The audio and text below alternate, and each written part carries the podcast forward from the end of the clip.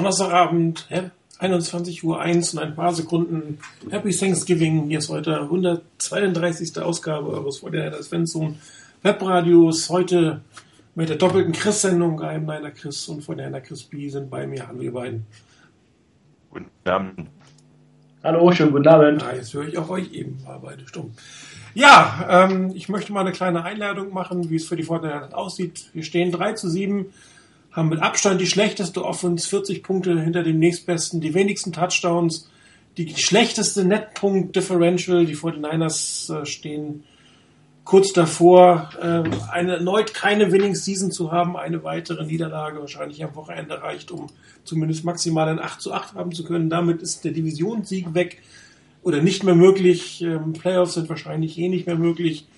Äh, man belegt den 32. Platz äh, bei den Gesamtyards, den 30. Platz bei den Passyards, äh, was die Offense angeht. Ähm, die 49ers, noch eine andere Zahl, ähm, haben eine Adjusted Cap von 149 Millionen. Davon nutzen sie gerade 79 Millionen aus, 26 Millionen sitzen auf der Injured Reserve und 27 Millionen sind Dead Cap und nochmal 2 Millionen auf der Reserve. Also ein paar Zahlen zu Anfang der 49ers. Man sieht, äh, nichts davon, was ich gerade gesagt habe, ist wirklich gut. Und ähm, wir sehen es auch auf dem Feld sehr gut, was diese Zahlen oder wo, wie diese Zahlen zustande kommen oder was diese Zahlen auswirken. Und ähm, habt ihr noch irgendwie große Hoffnung, dass diese Saison noch irgendwas Positives für die 49ers passiert? Ähm, ja. Jetzt kommt's. Kommt, äh, ich, sag, ich denke auch, es kommt darauf an, was man als positiv erachtet. Also ich glaube, positiv kann sein, wenn, ähm, ja, nee, wenn, wenn beispielsweise gewisse individuelle, individuelle Leistungen stimmen, glaube ich, kann man das durchaus als positiv sehen. Ähm, als Team für den Record, ähm, ehrlich gesagt, äh, ich gehe das so an, ähm, ich will in die Playoffs kommen oder ähm, dann kann man auch den First Overall Pick haben. Äh, von daher, äh, äh, ich ärgere mich im Moment nicht über Niederlagen, wenn wenigstens positiv, gewisse positive Ansätze da sind. Ich glaube, äh, es gibt nicht allzu viele. Ich glaube, fast vom Radio alle fünf haben fast diese Aussage. Ne? Ähm, entweder Playoffs oder nochmal Number One overall. Ähm, kriegst du über den glaube ich, eh nicht aus, oder?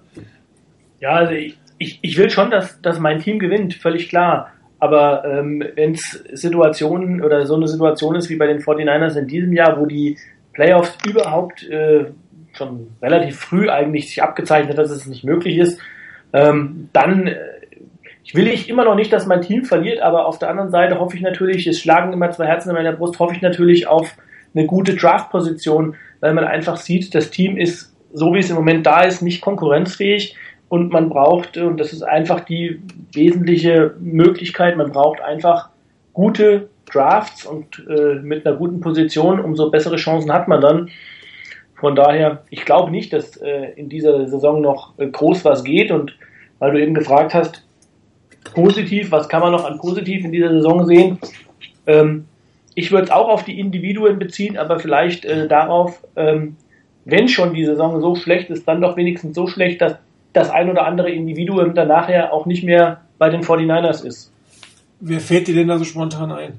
Äh, ja, ich wenn es jetzt ein Phrasenschwein gäbe, würde ich wahrscheinlich zahlen müssen, aber der Fisch stinkt zuerst vom Kopf. Ähm, also für mich ist immer noch äh, die Frage oder die, die Situation die, äh, wenn sich ganz oben nichts ändert, im Management nichts ändert, im Front Office nichts ändert, ähm, dann glaube ich, äh, wird sich auch weiter unten bis hin in die Mannschaft nur sehr, sehr schwierig was ändern. Äh, sprich, für mich ist wirklich eine Frage, muss man ein GM nach so einer äh, katastrophalen Saison austauschen? Muss man wirklich einen kompletten Neuanfang starten? Ähm, wie gesagt, das würde bei, für mich beim GM anfangen. Es würde eigentlich sogar damit anfangen, dass man sagt, äh, das wäre sozusagen der, der oberste Schritt, der zu gehen wäre, dass sich einfach ein, ein, ein Präsident oder ein Owner, wie, wie man es auch immer sehen will, also die oberste Person im Verein, schlicht mehr aus den Dingen raushält und Football den Leuten überlässt, überlässt die Ahnung von Football haben. Und ähm, das haben wir nun letzte Saison gesehen, dass er sich da in Sachen eingemischt hat, meiner Meinung nach. So hätte er lieber sein lassen, ähm, sonst hätten wir vielleicht noch eine andere Coaching-Konstellation. Und die ganze Geschichte setzt sich dann fort über den GM, über den Head Coach, über das Coaching-Staff. weil ich glaube nicht, dass man mit der Front Office Konstellation äh, im nächsten Jahr bei den 49ers wirklich gute und interessante Coaches wird holen können. Also dafür wird man es nicht interessant machen können. Interessant ist ja, was, wie es bei den Lions gelaufen ist. Da hat ja auch eigentlich einer der, der Ford Juniors ein Stück weit das Team übernommen. Ähm, hat äh, vor drei oder vier Spieltagen hat man ja zumindest äh, Koordinatoren, Offense Line Coaches und so weiter herausgeworfen, hat seinen Head Coach äh, mehr oder weniger sehr auf einen sehr heißen Stuhl gesetzt. Und wer war es? Es war Madame Ford, äh, die äh, eigentlich gar nicht mehr als Ownerin auftritt, aber sie hat hier die Kreuz gemacht, so wie es aussieht. Sie hat hier die Entscheidung getroffen, dass was Neues passieren muss. Das wäre natürlich auch eine Option ähm, für die für den für die Fortinanders, weil Jet York gehört das Team ja nicht. Das Team gehört immer noch seiner Mutter. Das gehört ja nicht mal dem alten York, sondern sondern seiner Mutter. Die hat es ja von von Eddie Bartolo bekommen. Ähm, sie könnte natürlich auch ähnlich wie wie Mrs. Ford hier einen Call machen und sagen, hier ähm, wir machen ähm, reines Haus. Ist die Frage, ob, ob äh, das in der Familie die Bartolo York äh, passieren könnte, die ja doch jetzt nicht so eine ähm, so gestrickt ist, sage ich mal, wie eine Ford-Familie, die ja natürlich im Thema Business und ein Thema mit allen ihren Projekten, die die so haben, relativ viel gesehen. Und da hat natürlich die, die, die Matriarchin auch nochmal deutlich anderes Ansehen und auch, glaube ich, andere ähm, Eigeninteressen nochmal hier die Detroit Lions äh, anders zu sehen. Bei den 49ers hat sich Denise, äh, die Wartelorke, hatte man zumindest den Eindruck immer sehr stark rausgeholt. Aber vielleicht wäre das tatsächlich mal ein Weg, dass sie die Faust auf den Tisch sagt und so nicht, das ist nicht mein Team, was ich hier sehen will. Weiß sie überhaupt, dass sie ein Team hat? Das ist für mich die Frage. Äh, man sieht sie ja gelegentlich, glaube ich mal. Und ich glaube schon, äh, dass, dass sie, wenn sie ihr neuen Space-Mäntelchen, Schüchchen oder was immer sie kauft von dem vielen Geld, was sie vor den Einlass verdienen, dass ihr schon klar ist, wo das Ganze herkommt. Ne? Ja, aber eben, ich, ich, ich frage mich halt bei, bei den Yorks allgemein ein bisschen, ob da die Leidenschaft, da, ähm, ein NFL-Team zu besitzen, wirklich so richtig da ist. Ähm, ist schwierig zu beantworten und eben, ob, ob da vor allem auch Denise ähm, überhaupt äh, sich darum kümmert, so richtig eben ähm, groß oder aufgetreten ist sie da nicht. Wäre vielleicht eine Chance, aber ich, ich glaube nicht so ganz daran, dass, dass ihr das Team wirklich so viel bedeutet. Ja, aber ganz ich ehrlich, glaub, das Team ist fast zwei Milliarden wert. Viel mehr kann ja. das halt nicht wert werden. Dann musst du es eigentlich verkaufen. Du findest immer einen Eigentümer für so ein Team. Ja, aber es wirft halt auch eine, eine gute Rendite ab. Also ja, aber die, die, die Frau ist auch irgendwie relativ alt. Wenn sie jetzt zweieinhalb Milliarden oder zwei Milliarden für das Team bekommt, so viel kann das Team in ihren Lebzeiten kaum abwerfen. Ne? Ja, aber ich meine, das Entscheidende bei der ganzen Geschichte ist doch, ähm, wenn du sagst, auf den Tisch hauen, das ist ja eine Geschichte. Nur die Frage ist ja, mit, mit welcher Folge oder mit welcher, mit welcher Intention sie auf den Tisch hauen soll. Für mich ist eigentlich das Wesentliche, ähm, dass sich ein Owner auf das zurückzieht, was ihn angeht, wenn es um, sag jetzt mal, Business-Entscheidungen geht oder Leitentscheidungen vielleicht, in welche Richtung ein Team geht, zum Beispiel mit einem neuen Stadion oder sonstigen Geschichten. Aber sich aus dem täglichen Footballgeschäft eigentlich rauszuhalten, das ist doch das Wesentliche. Ja, aber für mich gehört schon zur Aufgabe zu sagen, so geht's nicht, ich will eine Veränderung. Ja, na klar, aber die, das, da stimme ich dir zu, aber doch die Veränderung muss doch eigentlich sein und muss heißen, äh, mein lieber Sohn, halte ich mal aus dem raus, von dem du Genau. Such, such dir jemand, der von dem Team Ahnung hat, genau. spiel den Teampräsidenten, aber äh, ne, mach Werbung, mach irgendwelche Verträge mit irgendwelchen Firmen bau das modernste Stadion der Welt, mach es immer du willst, aber halt beim Thema Sport deine Klappe. Absolut, bin ich bei dir. Ja, weil ich glaube, da fing das Ganze an, ähm, diese ganze Geschichte, dass sich dann wirklich ein Teampräsident, der noch relativ jung ist, dazu meinte, sich in bestimmte sportliche Entscheidungen, aus welchen Gründen auch immer, ob das persönliche Animositäten oder sonst irgendwas waren oder sich mit einer, mit dem mit damals mit Harbo nicht verstanden hat oder weiß der Geier was, sich da eingemischt zu haben. Und ich bin mir auch da nicht ganz ehrlich nicht ganz sicher, welche Rolle da auch ein Parag Marathi zum Beispiel spielt. Ähm, ich meine, die beiden sind relativ dicke, äh, York und Marathi. Und ähm, also solange dieses Gespann so am Werk ist, äh, weiß ich nicht, habe ich irgendwie ein ungutes Gefühl. Das ist übrigens einer der Gründe, warum ich es relativ gut finde, dass er komplett jetzt nichts sagt. Er sagt, lass die Saison zu Ende spielen und nicht jetzt irgendwelche Zwischenentscheidungen fällt, weil dann würden eventuell die, die jetzt noch da sind, ein, ein Balki, ein Marathi, vielleicht mitreden wollen oder mitreden müssen oder mitreden dürfen, je nachdem, was ihre Verträge sagen. Ähm, oder er müsste sie auch jetzt rausschmeißen, was ähm, vielleicht eine Option wäre, aber auch nicht wirklich was bringt. Und dass wenn du wirklich Tabula Rasa machen willst und eventuell gesamt wichtigste Front Office Strukturen rausschmeißen willst und einen neuen Coach willst, dann kannst du mit dem, was du hast, auch zu Ende machen. Dann, dann bringt dir dieser Wechsel eigentlich nichts. Und äh, er ist ja sehr viel kritisiert worden, als es, als es rauskam, auf dem Motto, ich sag was nach Ende der Saison. Ähm, ich finde auch das, was, was Cohn geschrieben hat, um zu fordern, äh, Harbo, äh, Quatsch, Thompson jetzt zu entlassen, nicht richtig. Ich finde es persönlich tatsächlich den guten, richtigen Weg in der jetzigen Konstellation. Jeder weiß, dass das den Bach runtergeht. Jeder weiß, sieht, wie das Team aussieht. Ähm, du kannst nicht mehr viel machen, außer vielleicht zwei, drei moralische Siege. Mehr kriegst du nicht hin. Dann hast du vielleicht einen Coach, der diese zwei, drei moralischen Siege gemacht hat, den du dir irgendwie verpflichtet fühlst, oder wo dann die Presse dich dazu drängt, den doch zu, weiter zu, zu verpflichten. Und wir werden es bei den 49ers, das wäre entweder Mangini oder Sparano, das sind die beiden Kandidaten für den, oder du sagst einfach, ich weiß, dass die Saison gelaufen ist, ich will eine Veränderung haben, warte bis zum 16. oder 17. Spieltag in diesem Fall und an dem Montag schmeiße ich alle raus und fange nochmal von vorne an. Das finde ich persönlich jetzt, den, wenn er das dann wirklich macht, den besseren Weg. Vielleicht, vielleicht ist auch das, was ich eben schon gesagt habe, schon längst im Gange. Das, würde ja so ein bisschen dafür sprechen, was du eben gesagt hast, dass er nämlich im Moment gerade den Mund hält, wenn man das positiv interpretieren will und vielleicht schon gelernt hat aus dem, aus der Vergangenheit, dass er sich vielleicht nicht einmischt. Und ähm, ich hoffe, dass es so ist, dass wirklich am Ende des Jahres nach dieser Saison einfach äh, ein kompletter Neuanfang beginnt, über den, das ist zumindest meine persönliche Meinung, der wird nicht in einem Jahr abgeschlossen sein. Also ja, da kann man sich einstellen, äh, wenn man nach dieser Saison wirklich bei Null anfängt und sagt Restart und ich gucke mir wirklich an, auf welche Spieler kann ich setzen und dann auch wirklich sagt Zukunft, ähm, dann ähm, muss man sich auch, glaube ich, von den Spielern trennen, wo man sagt, in den nächsten drei Jahren äh, ist das nicht äh, so, dass ich sage, da spiele ich wirklich oben um Titel mit. Ähm, dann fange ich wirklich an und äh, trenne mich auch schon von den Spielern, um einfach jüngeren Spielern eine Chance zu geben, sich zu entwickeln. Und ähm, das heißt aber auch vielleicht in den nächsten ein, zwei Jahren äh, keine Playoffs. Ja, ist aber für so ein Team langfristig der bessere Weg, definitiv.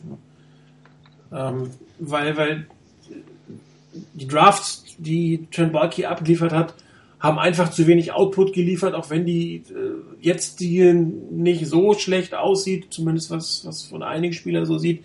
Aber das ist natürlich auch kein Draft, die dich nächstes Jahr äh, zum Titel führt. Ähm, das werden, hätten die 12er, 13er, 14er Draft sein sollen und die sind, äh, wie wir alle wissen, nicht das, was man sich hätte gewünscht. Und langsam erfährt man ja auch, wie es aussieht oder wo es herkommt. Hier scheinen sich einige Leute, einige Philosophien gefunden zu haben. Parate hatten wir letzte Woche schon besprochen mit seinem, mit seinem Computersystem, was ähm, Wertigkeiten für Draftpicks ähm, hervorruft und ein Trent Balky, der äh, wahrscheinlich genau diese Philosophie so, also dessen, in dessen Philosophie dieses Computer oder die Ergebnisse dieses Computersystems relativ gut hineinpassen. Und äh, sie haben aber nichts gebracht. Und das sind eigentlich die beiden, die immer im Ohr von York waren. Und ich hoffe, York hat gesehen, ähm, dass die beiden Unrecht hatten. Und die beiden haben ja gesagt, äh, alles stimmt, Cap stimmt, äh, Team stimmt, nur der Coach stimmt nicht, weil der sich nicht auf unsere Metriken einlässt. Und äh, such doch mal einen anderen Coach, der das tut, der dann vielleicht ein etwas besserer Motivator ist als Jim Harbaugh, was ich nicht glaube, ein besserer, was war das, ein besserer Teacher, würde ich jetzt auch nicht sagen, außer für die D-Line, das würde er sicherlich gut machen. Ähm, und wenn du ähm, einen, einen Head Coach haben willst, der wirklich was kann, der wirklich namhaft ist, dann wird der sich von einem Parati, Marathi von seinem Computersystem nichts erzählen lassen. Und auch ein GM wird davon nicht seine Draft abhängig machen. Das heißt, wenn dann würde es bedeuten, dass tatsächlich die komplette Spitze ausgetauscht wird oder dass man einen Parag Marathi einfach auf die Salary Cap, auf die Verträge ähm, reduziert, weil das ist etwas, was er definitiv kann. Das muss man sagen. Seine Verträge bis auf so einzelne, wo man sagt, naja, waren eigentlich schon recht ordentlich und da fragt man sich teilweise, wie die Spieler die noch unterschreiben konnten. Aber alles andere ähm, hatte er oder hatten die beiden Unrecht und vielleicht sieht es ähm, jetzt York und dann ist meiner Meinung nach, dass, dass die Schweigen und Warten, bis die Saison zu Ende ist, einfach der richtige Weg. Und ähm, ein, ein Jim Tom Sula wird, glaube ich, merken, dass er völlig überfordert ist. Also ich kann nicht mir vorstellen, dass der nochmal groß um seinen Job kämpft, weil damit wird der nicht glücklich. Ähm, der sollte zurück in seine D-Line gehen, das kann er wirklich gut. Da ist er, glaube ich, auch ein Motivator an der Seitenline äh, gut äh, zu gebrauchen. Aber als Head Coach auf keinen Fall und dass er nicht Koordinator sein kann, das zeigt die Saison, glaube ich, auch, weil die X's und O's, das ist halt nicht seine, seine Spezialität. Andererseits, wenn man sich jetzt gerade das äh, Lions-Spiel gegen Philadelphia anguckt, von einem Chip Kelly hat man gedacht, das ist ein X- und O-Guy. Aber was seine Eagles da abliefern, naja. Vor allen Dingen in der Offense, die er so gut führen sollte. Da passiert eigentlich auch nichts. Äh, wird sicherlich einer sein, der eventuell nächstes Jahr einen neuen Job sucht, aber so was er in der NFL gezeigt hat, sollte er vielleicht doch lieber nicht bei den 49ers anheuern. Zeigt halt wieder, dass nicht unbedingt äh, jeder gute College-Coach ein äh, guter NFL-Coach ist oder dass nicht alles, was im College funktioniert, in der NFL funktioniert. Genau. So, Jim Harbaugh zeigt ja, dass das auf beide Seiten geht, aber er ist halt nicht der typische College-Coach mit dem, mit dem aktuellen modernen College-System. Er spielt mit Michigan jetzt auch irgendwie Football wie vor 15 Jahren. Was man vorher das auch gemacht hat, aber auch hier, also dieses Jahr wird er kein National Champion sein, aber wenn er jetzt ein paar gute Recruits hat in zwei Jahren, würde ich mal sagen, dürfte Michigan regelmäßig in den Playoffs stehen. Aber gut, das werden wir auch mal sehen.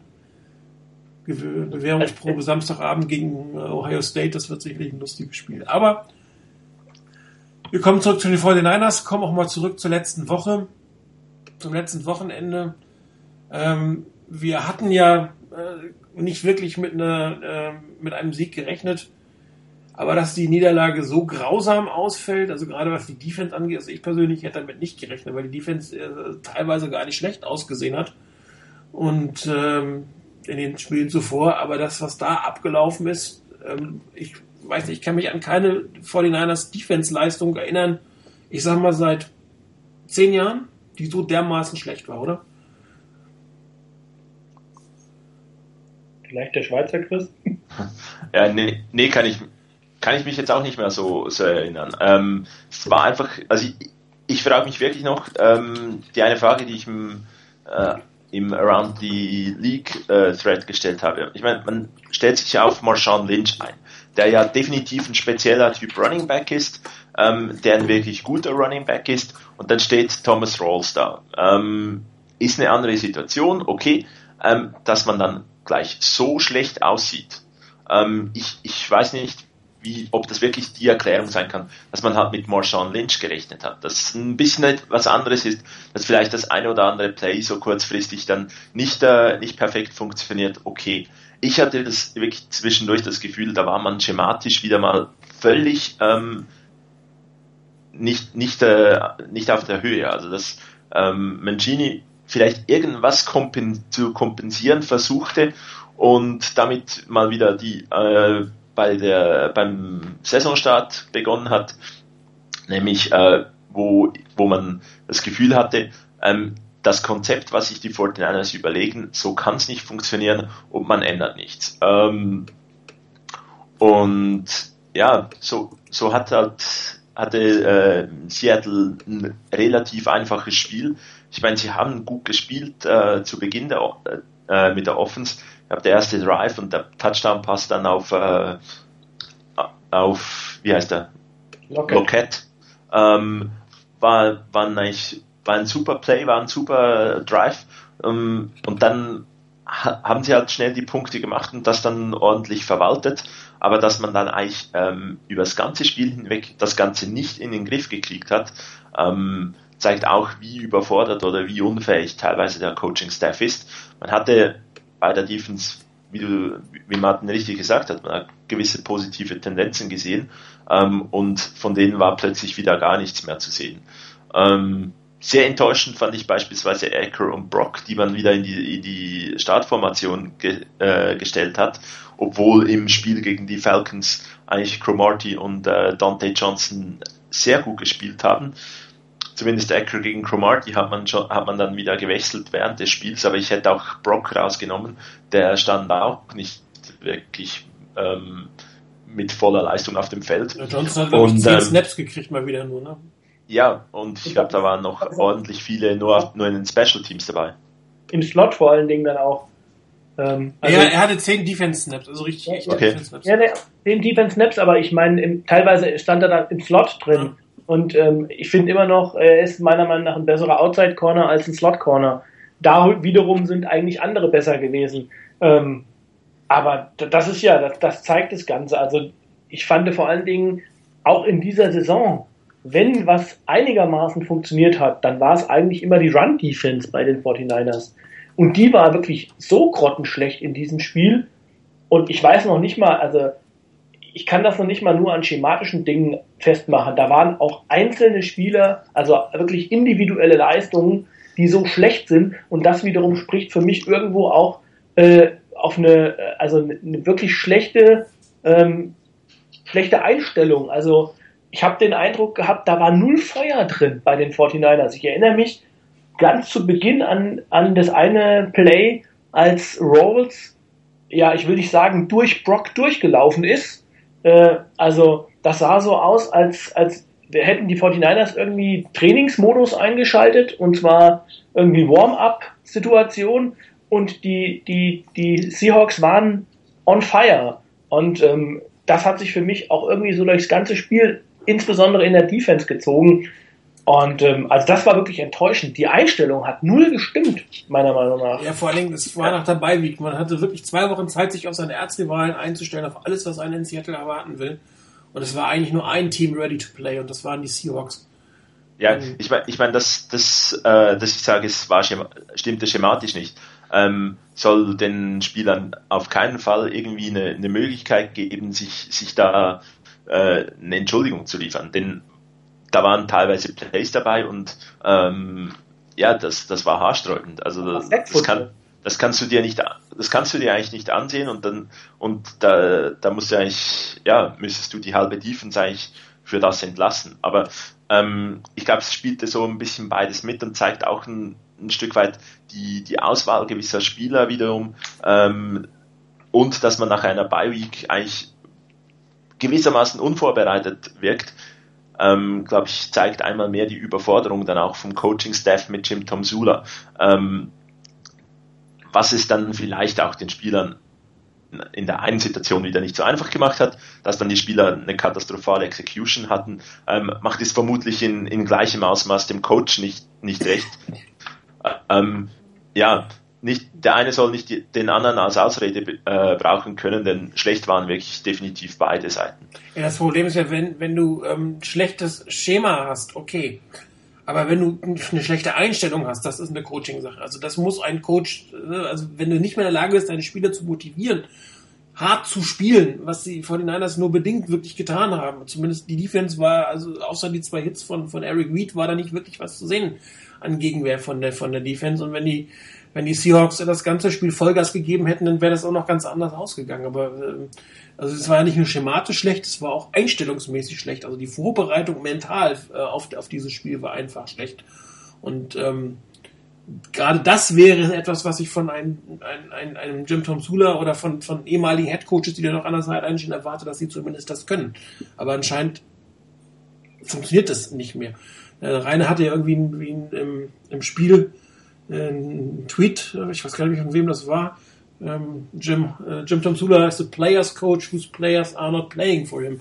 Ja, also das ist schon wirklich sehr abenteuerlich, was da läuft. Ja, aber ich meine, irgendwann war es auch, war halt auch die, die ganze Players Coach, ähm, ehemaliger NFL Linebacker, ähm, Hall of Famer Situation von äh, Mike Singletary weg. Also ich glaube, das, äh, das Ganze hilft ja auch nur bis zu einem gewissen Punkt, wo du dann irgendwann sagen musst, okay, da kommt zu wenig professionelles Coaching da ist zu wenig Substanz dahinter, also einfach mal motivieren, motivieren und ähm, ja, die Spieler erkennen ja auch, dass sie irgendwo sich nicht wohl nicht so vorbereitet sind, wie sie sein möchten, sein sollten. Ich kann mir gut vorstellen, dass da auch irgendwo dieser Zauber von, von Tom Sula als Players Coach halt dann schnell mal verflogen ist. Also ja, bei, wenn, bei, wenn, wenn bei die das Gefühl haben, dass, dass er ihnen nichts, nichts beibringen kann oder ihnen nicht die, den Weg weisen kann, wie man das Spiel gewinnt, dann verlierst du natürlich relativ schnell an Respekt. Ja, ich meine, bei Harbaugh gibt es die Diskussion, dass er dich irgendwann verbraucht hat und dass dann nicht, dass du eigentlich dann nicht mehr folgen willst, ähm, weil, weil du das permanente 130 Prozent geben vielleicht nicht, nicht, äh, nicht so konstant durchziehen kannst und dass das System vielleicht etwas besser im College funktioniert. Ähm, kann, können Ausreden sein etc. Aber ich glaube, das geht noch viel besser, wenn wirklich das, wenn Substanz geliefert wird. Und bei Tom Sula und dem Staff, so wie sie da sind, habe ich einfach ein bisschen mehr und mehr das Gefühl, sie sind einfach komplett überfordert. Bei Tom Sula noch eine kurze Anmerkung, die ich vorhin mal noch bringen wollte. Ähm, natürlich ist es eine Übernahme verschulden eigentlich von ihm, dass er den Job überhaupt übernimmt obwohl er eigentlich nicht bereit ist. Das zeigt auch irgendwo der Coaching-Staff, wie da zusammengesetzt wurde. Ich hatte nie das Gefühl, dass da wirklich so ein Konzept dahinter war, ähm, außer dass äh, die meisten Coaches irgendwann mal äh, Bill Parcells gekannt haben. Ähm, und ich glaube, er ist auch irgendwo jetzt verloren. Mit wem, wer, wer sind seine Jungs in diesem zum Coaching-Staff. Ich glaube, da wurden ihm dann einfach irgendwie noch die, die verbliebenen Coaches, die man irgendwo ähm, bekommen hat, dann, dann hingestellt. Das Ganze muss man ihm anrechnen, weil er hätte auch sagen können, nein, ich, ich bin noch nicht bereit zum Headcoach sein, vielleicht zunächst mal Coordinator sein oder irgendwas. Ob das dann besser geworden wäre, weiß man auch nicht. Aber wenn dann, ähm, wenn du eigentlich nur motivieren kannst, ähm, zunächst mal eine, vielleicht ein bisschen eine entspanntere Atmosphäre schaffst, als, als die unter Harbour ge, äh, geherrscht hat, ähm, mehr und mehr das, das Team unvorbereitet in Spiele geht, was er ja auch schon mal gesagt hat, wir waren schlecht vorbereitet in einem Spiel. Äh, und eigentlich, wenn du das als Headcoach sagst, ähm, ist es fast eine Bankrotterklärung, dass, dass das nicht, äh, ja, dass du das, dein Team nicht, nicht äh, aufs Spiel vorbereiten kannst dann wird irgendwann, ja, werden dir die Spieler auch nicht mehr folgen. Und ich glaube, das passiert so ein bisschen auch jetzt. Ich glaube, dass das nicht nur ein bisschen passiert, sondern ich glaube, dass, dass die Spieler relativ schnell gemerkt haben, dass mit dem, was die 49ers hier an, an ähm, Rahmenbedingungen in der Saison mit, mitbekommen, was das Coaching-Staff angeht, äh, auf gut Deutsch gesagt kein Blumentopf zu gewinnen ist. Also ich glaube, das merken Spieler relativ schnell. Ähm, und das braucht es ja noch nicht mal bewusst zu, zu passieren, dass du wirklich sagst, ach, ich schalte jetzt einen Gang zurück. Das macht auch, glaube ich, kein Spieler. Aber einfach im Unterbewusstsein, einfach dieses zu wissen, äh, wir reißen eh nichts, ähm, das ist, glaube ich, dann äh, relativ, äh, ja, ja, das ist, das ist auch dann relativ schnell und das merkt man auch gar nicht so unmittelbar. Und wenn du in so einer Situation bist, dann denkst du vielleicht als Spieler auch schon an die nächste Saison. Und ähm, dann gibt es vielleicht noch den einen oder anderen, der sagt, okay, ich kämpfe um einen Vertrag und ich muss trotzdem Gas geben. Aber da stehst du natürlich ziemlich verloren auf weiter Flur. Also als Einzelner hast du da äh, eh nichts zu reißen. Von daher, also ich weiß nicht, ich habe eben am Anfang ja gesagt, ich glaube, der Fisch stinkt vom Kopf und ähm, ich glaube auch hier, dass die, die Spieler relativ früh gemerkt haben, dass in der Saison nicht, nicht wirklich viel geht. Und ähm, in einem der Berichte war ja zu lesen, dass, dass, der, dass York und Balky und so ja der Meinung waren, dass die gute Leistung der Defense, vor allem der, der Run-Defense, mehr der, der Erfolg von, von Tom Sula als der von äh, Vic Fangio war. Das ist natürlich, wenn das wirkt, wenn das alles stimmt, das wissen wir nicht, aber wenn die Sachen stimmen, dann muss man ja feststellen, dass da eine völlige Fehlinterpretation dessen, was auf dem Feld zu sehen war und was die Coaches geleistet haben, vorgeherrscht worden hat. Ich meine, ich kann mir auch nicht vorstellen, dass das die ein Team oder das Jörg das Team absichtlich zerlegt. Das glaube ich einfach nicht. Der will nicht als der Idiot dastehen. Der will natürlich Erfolg haben. Und er hat, ich bin mir ziemlich sicher, dass er tatsächlich geglaubt hat, was er gesagt hat, dass er hier ähm, Leute gefunden hat, die ihn noch weiterbringen, als es ein Jim Harbaugh gemacht hat. Ja, und, ähm, Aber wenn, wenn, selbst wenn das so ist, dann erwarte ich einfach jetzt nach so einer Situation, dann kann ich ihm da noch nicht mal einen Vorwurf machen dass er das geglaubt hat. Dann hat er vielleicht sogar das gemacht, was ich ihm so ein bisschen vorgeworfen habe. Er hat sich eingemischt, vielleicht hat er sich einfach auch nur auf die falschen Leute verlassen. Wenn dem aber so ist, dann muss er jetzt die Konsequenz ziehen und muss sagen, okay, da muss ich mich von diesen Leuten trennen. Genau, das werden wir wahrscheinlich ähm, in der ersten Januarwoche sehen, ob das kommt oder nicht.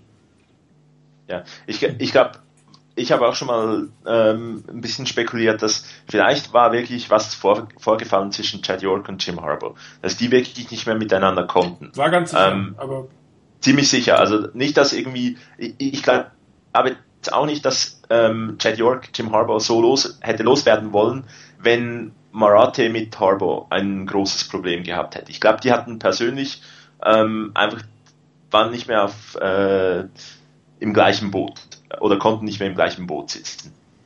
Dann ist es irgendwo richtig, dass Jim Harbaugh gehen muss. Er ist der, er ist der Coach, er ist der äh, Vertreter der Besitzer, also die, der, der gehen muss, ist klar. Ähm, ich glaube, das war auch so ein emotionaler Entscheid dann, dass Harbour weg musste, dass eigentlich auch alles, was mit Harbour zu tun hatte, weg musste. Also, weil eigentlich der Mann mit Football-Sachverstand in diesem, in diesem äh, Dreiergespann ist Trent Balky. Der wurde losgeschickt, um den Headcoach zu suchen. Ähm, und hat ja eigentlich, was man gehört hat, die, die Kombination Gaze als Headcoach, Fanjo als ähm, Defensive Coordinator und halt irgendwen als Offensive Coordinator. Das wusste man ja dann noch nicht. Genau. Ähm, war ja sein, wohl sein Favorit. Ähm, und irgendwer hat, wie kam dann das, die, die Sache mit, nein, Tom Sula muss Defensive Coordinator sein. Deswegen hat das Ganze dann ja nicht, offenbar nicht äh, funktioniert. Ich glaube, die ganze äh, Sache da mit, rund um, um Harbour weg und alle Coaches, die mit Harbour gekommen sind, war auch irgendwo eine emotionale Sache. Dann hat sich äh, York total verschätzt, wie gut das Team ähm, sein könnte. Und ja, vielleicht ist jetzt auch wieder das Emotionale etwas raus und gibt es auch das ein, ein, Stück weit wieder dann eine rationalere Entscheidung Ende dieser Saison, dass man halt vielleicht wirklich neu anfangen muss, dass gewisse Leute in diesem in, in dieser in dieser Konstruktion, wie das Team aufgebaut sind, keinen Platz mehr haben können. Und ich hoffe eigentlich auf das, dass wirklich das, die ganze Sache sehr emotional gesteuert war ähm, rund um Habo.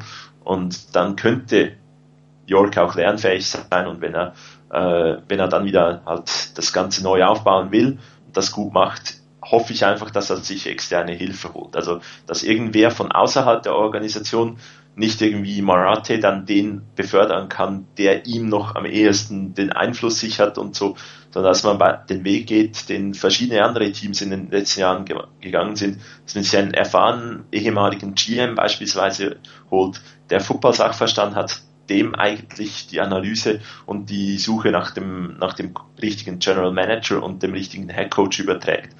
Ähm, es hat beispielsweise bei den äh, Jets jetzt auf die Saison hin recht gut funktioniert. Ähm, gab schon andere Teams, wo das relativ gut funktioniert hat. Und ich hoffe, dass dann irgendwie so auch Hilfe geholt wird und dass nicht die drei Jungs äh, weiterhin irgendwie einfach ähm, Tom Sula rausschmeißen und sagen, ja, wir machen das, das nächste Projekt jetzt. Gehen nochmal zurück aufs Spiel. Wir hatten gerade das Running Game. Ich habe mal ein paar Sachen ähm, vorbereitet. Ups. So, das ist die Antwort 24. Das ersten drei sind, die ersten drei Bilder, das sind äh, drei unabhängig voneinander äh, stehende Laufspielzüge, einfach mal nur als Beispiel, wie das da aussieht in der 49ers Defense. Ich meine, die Offense Line der Seahawks ist nicht wirklich viel besser als, als die der 49ers. Das darf man nicht vergessen.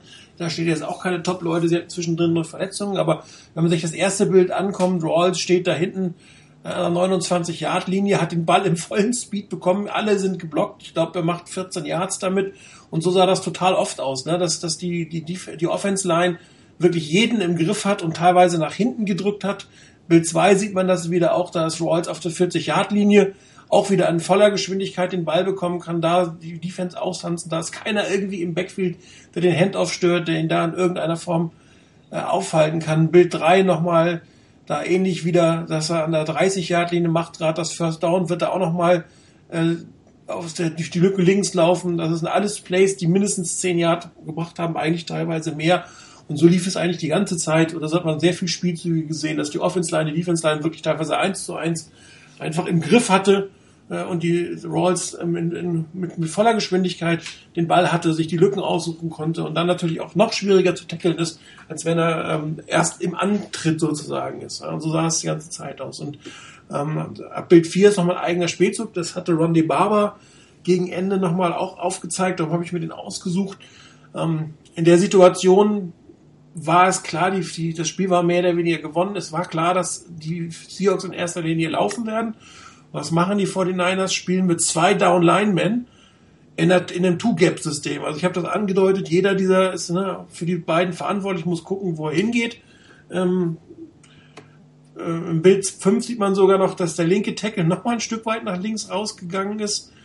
Ähm, zwar nicht viel, aber der bewegt sich auch nochmal nach links. So, und Bild 6 dann das Blocking-Schema, das ist eigentlich total einfach. Eins zu eins genommen. Zwei Spieler von der Offense-Line gehen ins Backfield, nehmen die Linebacker. Das heißt, die sind schon mal drei, vier Yards tief. Äh, da kann kein Tackle mehr angesetzt werden. Und dann muss im Prinzip äh, im Bild 7 sieht man es der einzige, der noch übrig bleiben würde. Dort ist Eric Reed mit der 35, der aber schon wieder äh, 10 Yards oder 15 Yards zurücksteht der auch erstmal gucken muss, was macht Woods denn, durch welches Loch geht er denn. Der kann natürlich jetzt auch nicht sofort nach vorne reagieren. Wenn er dann doch über die Seite weggeht, steht niemand mehr da. Bild 8 sieht man da, wunderbar, alles geblockt. Rawls kann sich in diesem Fall die Mitte aussuchen und dann läuft er auf, auf Eric Reed zu, der eine, dann auch noch einen schlechten Winkel hat. Also das ist ehrlich gesagt alles eine etwas unschöne Situation. Das Bild 11 gehört gar nicht mehr dazu, das gehört zu einem anderen Spielzug. Da habe ich leider mich verkopiert sozusagen. Nee, das war auch nochmal ein einzelner Spielzug von Rolls. Auch da sieht man wieder, ähm, wie er in der Mitte einer 10-Yard-Line einfach sich innerhalb der Pocket mehr wie ein Quarterback bewegen kann und sich seine Lücken auszusuchen. Und so sah das die ganze Zeit schon, schon aus. Man hat immer gedacht, die, die, die Defense-Line ist zwei, drei Yards zurückgeschoben das heißt, man schafft nicht mehr einen Tackle for Loss oder einen Tackle an der Line of Scrimmage. Es wird auf jeden Fall immer irgendwie einen Raum gewinnen. Und dann kamen noch massiv verpasste Tackles hinzu von wirklich guten Spielern teilweise. Und ähm, ist aber, es nicht erklärlich. Aber das war doch, das war doch eigentlich äh, genau die Situation in den vergangenen Jahren und der Fanjo, ähm, die wir nicht hatten. Ähm, Fanjo hat mit seinem System, so hatte ich zumindest immer den Eindruck geschafft, die Linebacker, zumindest die Mittellinebacker, damals Willis und Bowman, clean zu halten, dass die im Prinzip nicht äh, damit beschäftigt waren, sich mit einem mit einem die, mit einem O-Liner auseinanderzusetzen oder zumindest einer. Genau, einer von beiden war immer frei. Einer war frei und der konnte dann auch den Tackle machen und hatte die Möglichkeit, das auch entsprechend das, das, das Play zu diagnostizieren und dann äh, auch den, den Tackle entsprechend anzusetzen. Und den Eindruck habe ich in diesem Jahr nicht. Ich habe das Gefühl, dass die, dass, äh, die, die, die D-Line in dem Jahr einfach es nicht mehr schafft, die O-Line zu beschäftigen. Ähm, und dass man in der Situation jetzt, was man hier natürlich auch noch ganz gut sieht, im Bild 6 oder eigentlich, ja, Bild 6 ist es, 6 und 7 dann, ähm, wo man sieht, dass auch Ahmad Brooks, der hat die, der ist derjenige, der den Spy auf, äh, auf Wilson hat. Äh, der konnte auch wäre der Einzige, der ja frei wäre, der keinen unmittelbaren Gegenspieler hatte. Nur geht der wahrscheinlich schon frühzeitig auf Rolls, kann ich mir gut vorstellen, dass Wilson ähm, den, das Play macht und äh, den, den, ähm, die Übergabe gar nicht macht, sondern selber dann nach außen geht. Das heißt, er hat auch gar keine Chance, er kann gar nicht nach innen gehen. Macht ja, die Frage das? ist, warum spielst du in einer, in einer Situation, wo das Team im Zweifel läuft, in 2-4-5? Ja, ich nicht das, ich, ich, weiß jetzt nicht, wie die Aufstellung außen war, also wie bei, bei den Cornerbacks und ähm, ja, sind, siehst du, es sind zwei, ne, zwei Down Linemen, vier Linebacker, also sind fünf Defensive Backs. Genau, aber wo, wo ich, die konnte man jetzt ja hier nicht sehen in der Aufstellung, also wo stehen die? Ähm, ich sehe ja hier in dem, in dem Bild sechs sehe ich ja nur und auch den vorher sehe ich ja nur die, die, die vier Down Linemen und die beiden Linebacker und sehe einen Safety müsst ihr. Ja, mir geht's eher darum, weil du ja sagtest, man hat versucht, äh, die Leute clean zu halten. Dann musst du aber mit dem Nose Tackle spielen zum Beispiel. Da brauchst du einen dritten Down Lineman dahinter. Gerade in der Situation, ist eine Laufsituation. Das geht darum, die Uhr runterlaufen zu lassen. Das war Ende des vierten Viertels. Ja, ja, gut. Das, ich, gut, Situation war mir jetzt nicht bekannt, aber ich fand, dass auch die 49ers es selbst mit, auch in der, in, mit vier Down Linemen in den, in den vergangenen Jahren, vielleicht lag das natürlich auch an der individuellen Klasse der Spieler, Justin Smith hat auch äh, immer äh, das geschafft, äh, zwei Leute zu beschäftigen.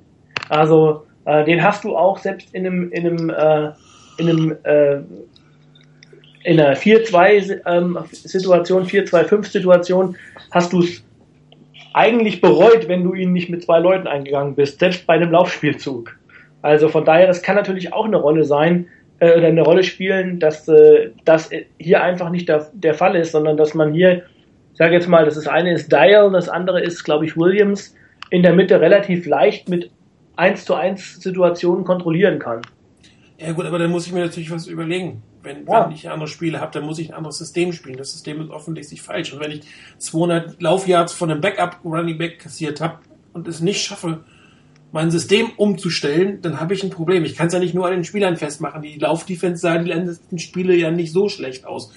Da waren auch Running. Man hat einen Adrian, Peter, Adrian Peterson zu relativ wenig Yards gelassen. Man hat einen Davonte Freeman kaum Yards zugelassen. Und hier einen, einen Defensive, äh, einen Running Back undrafted, Rookie, Free Agent, auf schenkt einem 200 und irgendwas Yards ein. Und man ist nicht in der Lage, über 60 Minuten das Laufspiel zu stoppen. Und der Höhepunkt ist für mich dann so ein Play, wo ich dann in der, wo die Leute, wo sie das runterlaufen müssen, die Zeit, wo es völlig klar ist, dass der läuft, so eine Defense zu spielen.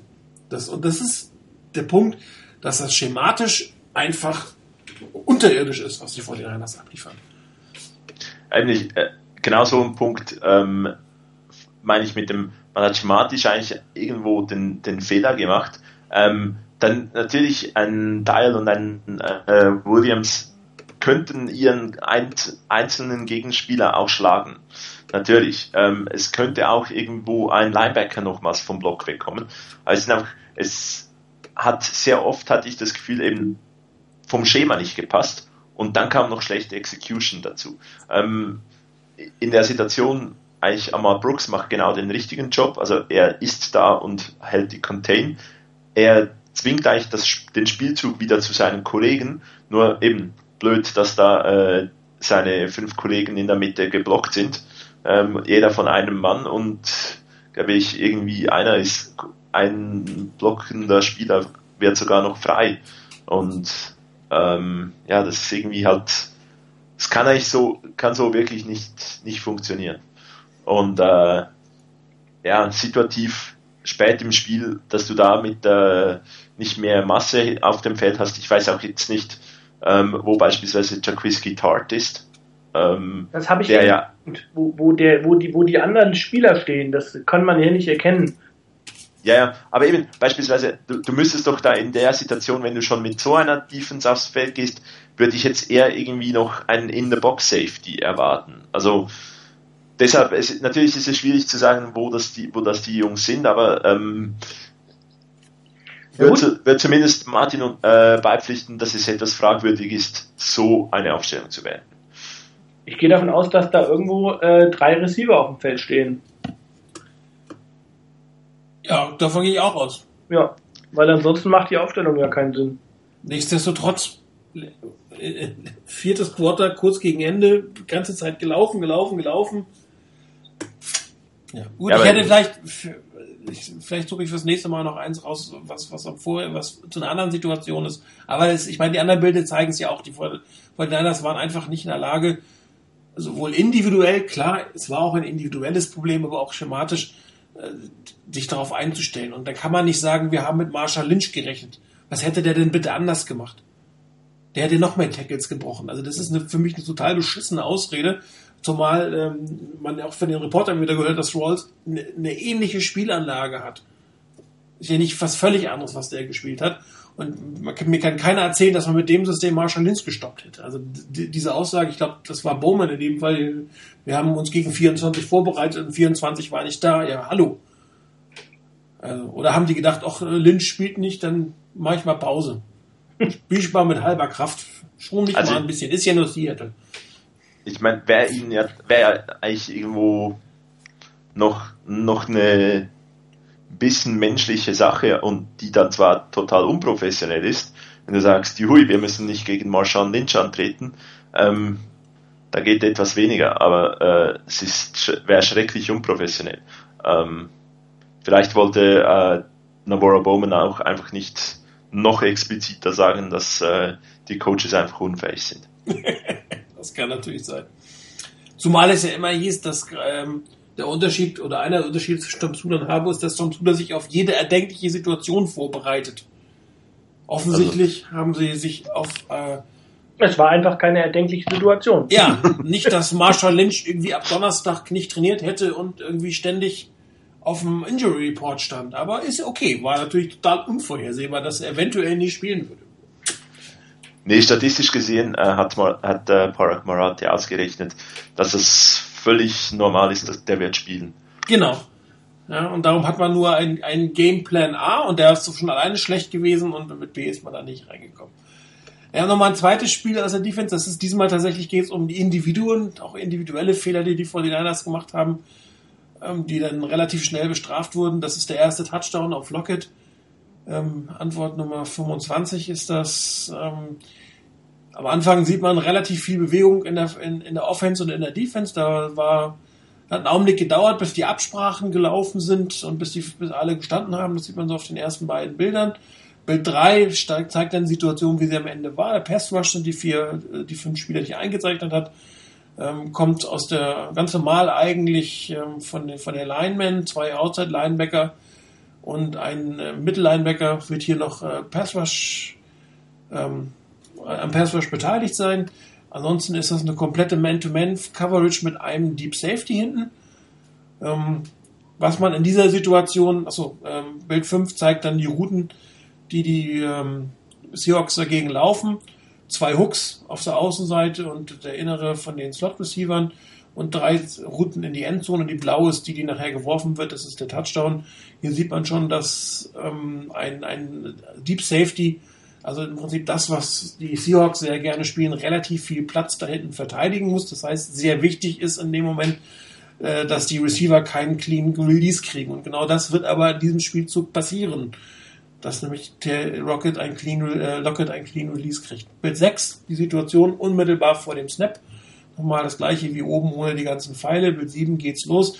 So, und jetzt achtet man unten, der zweite von rechts, von den Seahawks, das ist Lockett, das wofür der blaue Pfeil dran war. Ihm gegenüber steht ähm, Jimmy Ward. Jimmy Ward, genau, danke. Und der muss ihm jetzt, wie man so schön sagt, eigentlich wegschädeln, hitten. Ja, an der Line of Scrimmage sofort einen mitgeben. Der darf keinen Clean Release kriegen. Man sieht hier oben, die beiden Corners oder Defensive Backs spielen mit Abstand die spielen entsprechend die Routen etwas anders, dann musst du, kannst du ihn auch nicht hitten, der steht im Prinzip weg. Der läuft, überläuft dich aber auch in dem Moment nicht. Ja, das, das kannst du besser covern. Aber wenn du so dich dran stehst, wie die beiden rechten Cornerbacks, in dem Moment wirst du definitiv mit einem, mit einem körperlichen Einsatz dazu führen müssen, äh, dass du dem, dem Receiver keinen, keinen vernünftigen Release gibst. So, und ähm, ich habe den Jimmy Watt versucht einzukreisen, das kriegt man bei den Standbildern relativ schlechthin, aber er kriegt einfach keinen Hit. Der wird ausgetanzt von Tyler Lockett, berührt ihn irgendwie ein bisschen an der Schulter. Auf der rechten Seite sieht man, der Receiver kriegt keinen Clean Release. So, und dann im Bild 10 ist es schon passiert. Da hat er einfach einen Schritt gewonnen. Und der Deep Safety im Moment kann auch noch nicht reagieren, weil er noch nicht weiß, wo er hingeht. Er hat auf einer Seite rechts einen, der auf ihn zukommt. Das sieht er schon, dass es eine Route ist. Und links zwei, laufen zwei eine tiefe Route. Und äh, Russell Wilson wirft zwar schon, aber jetzt erst wenn er geworfen ist, wenn er weiß, wo er hingeht, kann er auch ähm, äh, entsprechend eingreifen. Was man hier aber auch sieht, dass Russell Wilson extrem früh wirft. Also das, was ich ähm, oft an, an Colin, Kaepernick, Colin Kaepernick kritisiert habe, dass er zu lange braucht, um den Wurf zu machen, um sich zu entscheiden. Hier sieht er, ähm, der Mann hat einen, das ist das, ein Yard-Vorsprung, aber er hat einen Vorsprung und der Ball wird geworfen und den Vorsprung holt Jimmy Ward bis zum Ende nicht rein. Der rote Punkt im Bild 11 ist der Ball, der Ball kommt auch von oben herunter, den kannst du auch nicht irgendwie wegschlagen, der ist dann noch sehr gut geworfen. Auch für den Safety, der von außen oder der von der Mitte kommt, eigentlich nicht mehr zu verteidigen. Und dann ist es um dich passiert. Das heißt, diese kleine, dieser kleine Fehler an der Line of Scrimmage, ihm da nicht ordentlich einen mitzugeben und ihn nicht freilaufen zu lassen, oder aber, wenn du das nicht kannst, ein Stück weit von Anfang an etwas weiter hinten zu covern, führt zu diesem relativ einfachen Touchdown für die, für die, für die Seahawks. Und ähm, fing, fing halt schon schlecht an. Ne? Offense hat ein bisschen gestottert, dann gleich so ein Ding kassiert. Ist natürlich auch schwierig, in, in Seattle hinterher zurückzukommen. Das darf man nicht vergessen. Also, von das gleich mit Three Out, glaube ich, angefangen, ne? Davor in der Serie. Ja, und zwar mit dem Run-Run-Pass-Readout. Ja, meine Lieblingskombination. Also ich habe mich wirklich mal die, von der Offense her gef gefragt in diesem Spiel, ob wir auch mal einen First Down äh, Play Action Pass ähm, haben. Es, ich, äh, es waren so viele First Down Runs da, ähm, dass das eigentlich ja irgendwas vorbereiten müsste. Aber die, die Play Action in der Situation habe ich eigentlich äh, nie gesehen. Und die Offense, ja, im Two-Minute-Drill kam sie dann mal etwas ins Rollen, haben sogar noch äh, völlig überraschend einen Touchdown gehabt dann von McDrop. Äh, wie gesagt, hat, hat ihn in seine eigenen Hände gedroppt. Ähm, aber ansonsten war dann halt auch zu wenig und vor allem halt der Killer-Instinkt, den die Seahawks in der, in der Red Zone gezeigt haben. Glaube, der zweite Touchdown von, äh, von Lockett war da auch bezeichnend, ähm, denn der powert sich durch den Verteidiger durch, irgendwie noch in die Endzone. Ähm, das Energielevel war auch in der Offense jetzt nicht, äh, nicht so da. Und äh, ja, wenn du dann halt in der, in der Red Zone, wenn du so zurückliegst, auch kaum auf den Touchdown geben kannst, weil du auch dich teilweise noch mit, äh, mit blöden Strafen wieder, wieder weit weg von der, von der Goal-Line bringst, ähm, dann gewinnst du das Spiel halt sicherlich nicht. Die, die Seahawks hatten eigentlich das Spiel, was die Niners auch mal wieder brauchen könnten. Relativ früh eine komfortable Führung und das dann einfach schön locker runterspielen. Ja, ich habe nochmal ein zweites Play, das war relativ, äh, ein weiteres Play, relativ interessant, nämlich sehr ähnlich von den 49ers. Die haben, ich glaube, in der direkt danach folgenden Serie haben die ein sehr ähnliches Play gehabt, wie, wie wir eben gerade von den Seahawks gesehen haben. Das ist Antwort Nummer 26, sieht ein Tick anders aus, ja. Aber auch wieder drei, in diesem Fall drei Receiver auf einer Seite mit einem Running Back hinten und äh, einem, einem Flanker auf der linken Seite. Ähm, Bild 2 ist eigentlich das gleiche wie Bild 1. Da habe ich zweimal auf den Auflöser gedrückt. Bild 3 zeigt, äh, fängt an der Verteidigung. Die, die ähm, Seahawks klassischerweise nur mit dem Viermann-Pass haben die eigentlich relativ oft gemacht. Das sind auch einfach die vier Linemen, die da den, den Druck ausüben werden. Ähm, die spielen eigentlich nicht, die spielen nur Man-to-Man -Man, äh, auf der Außenseite. Ansonsten haben sie vier Mann, die in eine Zone droppen, in eine, in eine mittlere Zone droppen und wie der äh, Thomas mit der tiefen, tiefen Zone hinten dran, eben was wir auch bei den 49ers gesehen haben, wie gesagt, mit dem Unterschied ist, dass hier eher mehr Zone als Man-to-Man -Man gespielt wird. Die 49ers hatten durchaus ähnliche Routenkombinationen in dem Moment, äh, mit dem Unterschied, dass äh, der Link, dass auf der linken Seite kein, keine lange Route kam, das waren alles Inside-Routen, Clans, Curls, ähm, dann ein Hook und äh, dann eigentlich zwei, zwei Abrouten. Die blaue ist die, die gut gewesen wäre. Ich glaube, das war auch der First Read auf Anquan Bolin von ähm, Blaine Gabbard. Ja, dann sieht man, Bild 6 geht, geht's los. Im Prinzip ähm, habe ich dort den Pass Rush angezeigt. Von da wird der Druck kommen über die Seite von Eric Pierce. Und hier wird der Spielzug auch zunichte gemacht werden. Zunächst sieht die Pocket noch relativ gut aus. Ähm, im Bild 7 fängt sich schon, sieht man schon, dass auf der rechten Seite ein bisschen was schief gehen könnte. Eric Pierce hat seinen Mann da nicht im Griff, der kommt da relativ gut ums Eck. Das ist genau das, was in dem Spielzug zuvor bei den Seahawks nicht passiert ist. Obwohl die 49ers zu fünft gekommen sind, hat da keiner wirklich einen Druck auf ähm, äh, Russell Wilson einfach ähm, ausüben können. Hier sieht man auch, wo Blaine Gabbard hinguckt. Der guckt nämlich in die Richtung von Ancorn Bolden ist in diesem Moment vielleicht auch noch ein bisschen früh äh, zu werfen. Da sieht man noch nicht so genau, ob er sich durchsetzen kann oder nicht. Bild 6, Bild 8, das wäre eigentlich der Moment geworfen, wo er hätte werfen können. Da sieht man, dass Ank Bodin durchaus frei ist. Das wär, da wäre eine Lücke gewesen. Da kam dann von der rechten Seite der Druck schon. Dein Gelbert etwas, was er im Laufe des Spiels und auch gegen die Falcons besser gemacht hat. Da hat er den Ball in dem Moment geworfen. Andererseits muss man auch sagen, dass da nicht viel Zeit war. Das kriegt man natürlich auch in diesen Einzelbildern nicht hin. Im Bild 9 sieht man schon, dass er getroffen wird, bevor er sich auch wirklich in die andere Seite orientieren kann. Ähm, es wäre wahrscheinlich gegangen, den Pass. Und Bild 10 sieht man, das wäre der Pass gewesen. Da, wo Anquan Bolin steht, da wäre er wahrscheinlich hingekommen, wenn er an Bild 8 geworfen hätte. Aber da kam der Druck von der rechten Seite und ähm, der kam auch ungeblockt. Also das ist im Prinzip, hat Pierce den nur kurz berührt und hat ihn dann durchlaufen lassen. Und ähm, dann, warum auch immer, hat Gerbert sich entschieden, nicht in dem Moment zu werfen. Aber das ist so ein bisschen typisch. Na, auf der einen Seite Clean Pocket, Quarterback wirft sofort, ähm, macht den Touchdown. Auf der anderen Seite Pocket nicht ganz so clean, steht auch ein Verteidiger mehr, ein Defensive Back mehr. Äh, Quarterback zögert ein bisschen und dann war es ein Sack statt ein äh, gut Touchdown wäre es hier nicht geworden. Aber wenn man guckt, wo Bolin ist und wo er getackelt worden wäre, das wäre ein lockeres First Down, 20 Yard wären das auch immer gewesen. Ja, beim einen Team funktioniert es, beim anderen aus unterschiedlichen Gründen leider nicht ganz so gut. Aber das das wäre auch nochmal der wesentliche Unterschied gewesen, äh, wie du eben schon sagtest. Ja, es wäre ein, ein, First Down gewesen wahrscheinlich, und, ähm, oder wer war ja ein First Down gewesen? Ja, genau. und vielleicht 20 Yards Raumgewinn. Aber der Unterschied war halt, äh, Tyler Lockett hat, macht das Ding zum Touchdown, weil er halt einfach schnell ist. Ich glaube, Bolin wäre nicht zum Touchdown gekommen, weil äh, da wäre dann in, äh, Earl Thomas da gewesen. Nur, da gebe ich dir völlig recht. Also, Hauptgrund für mich war einfach die Aaron Pierce. Ich kann mich an das Play auch noch live erinnern.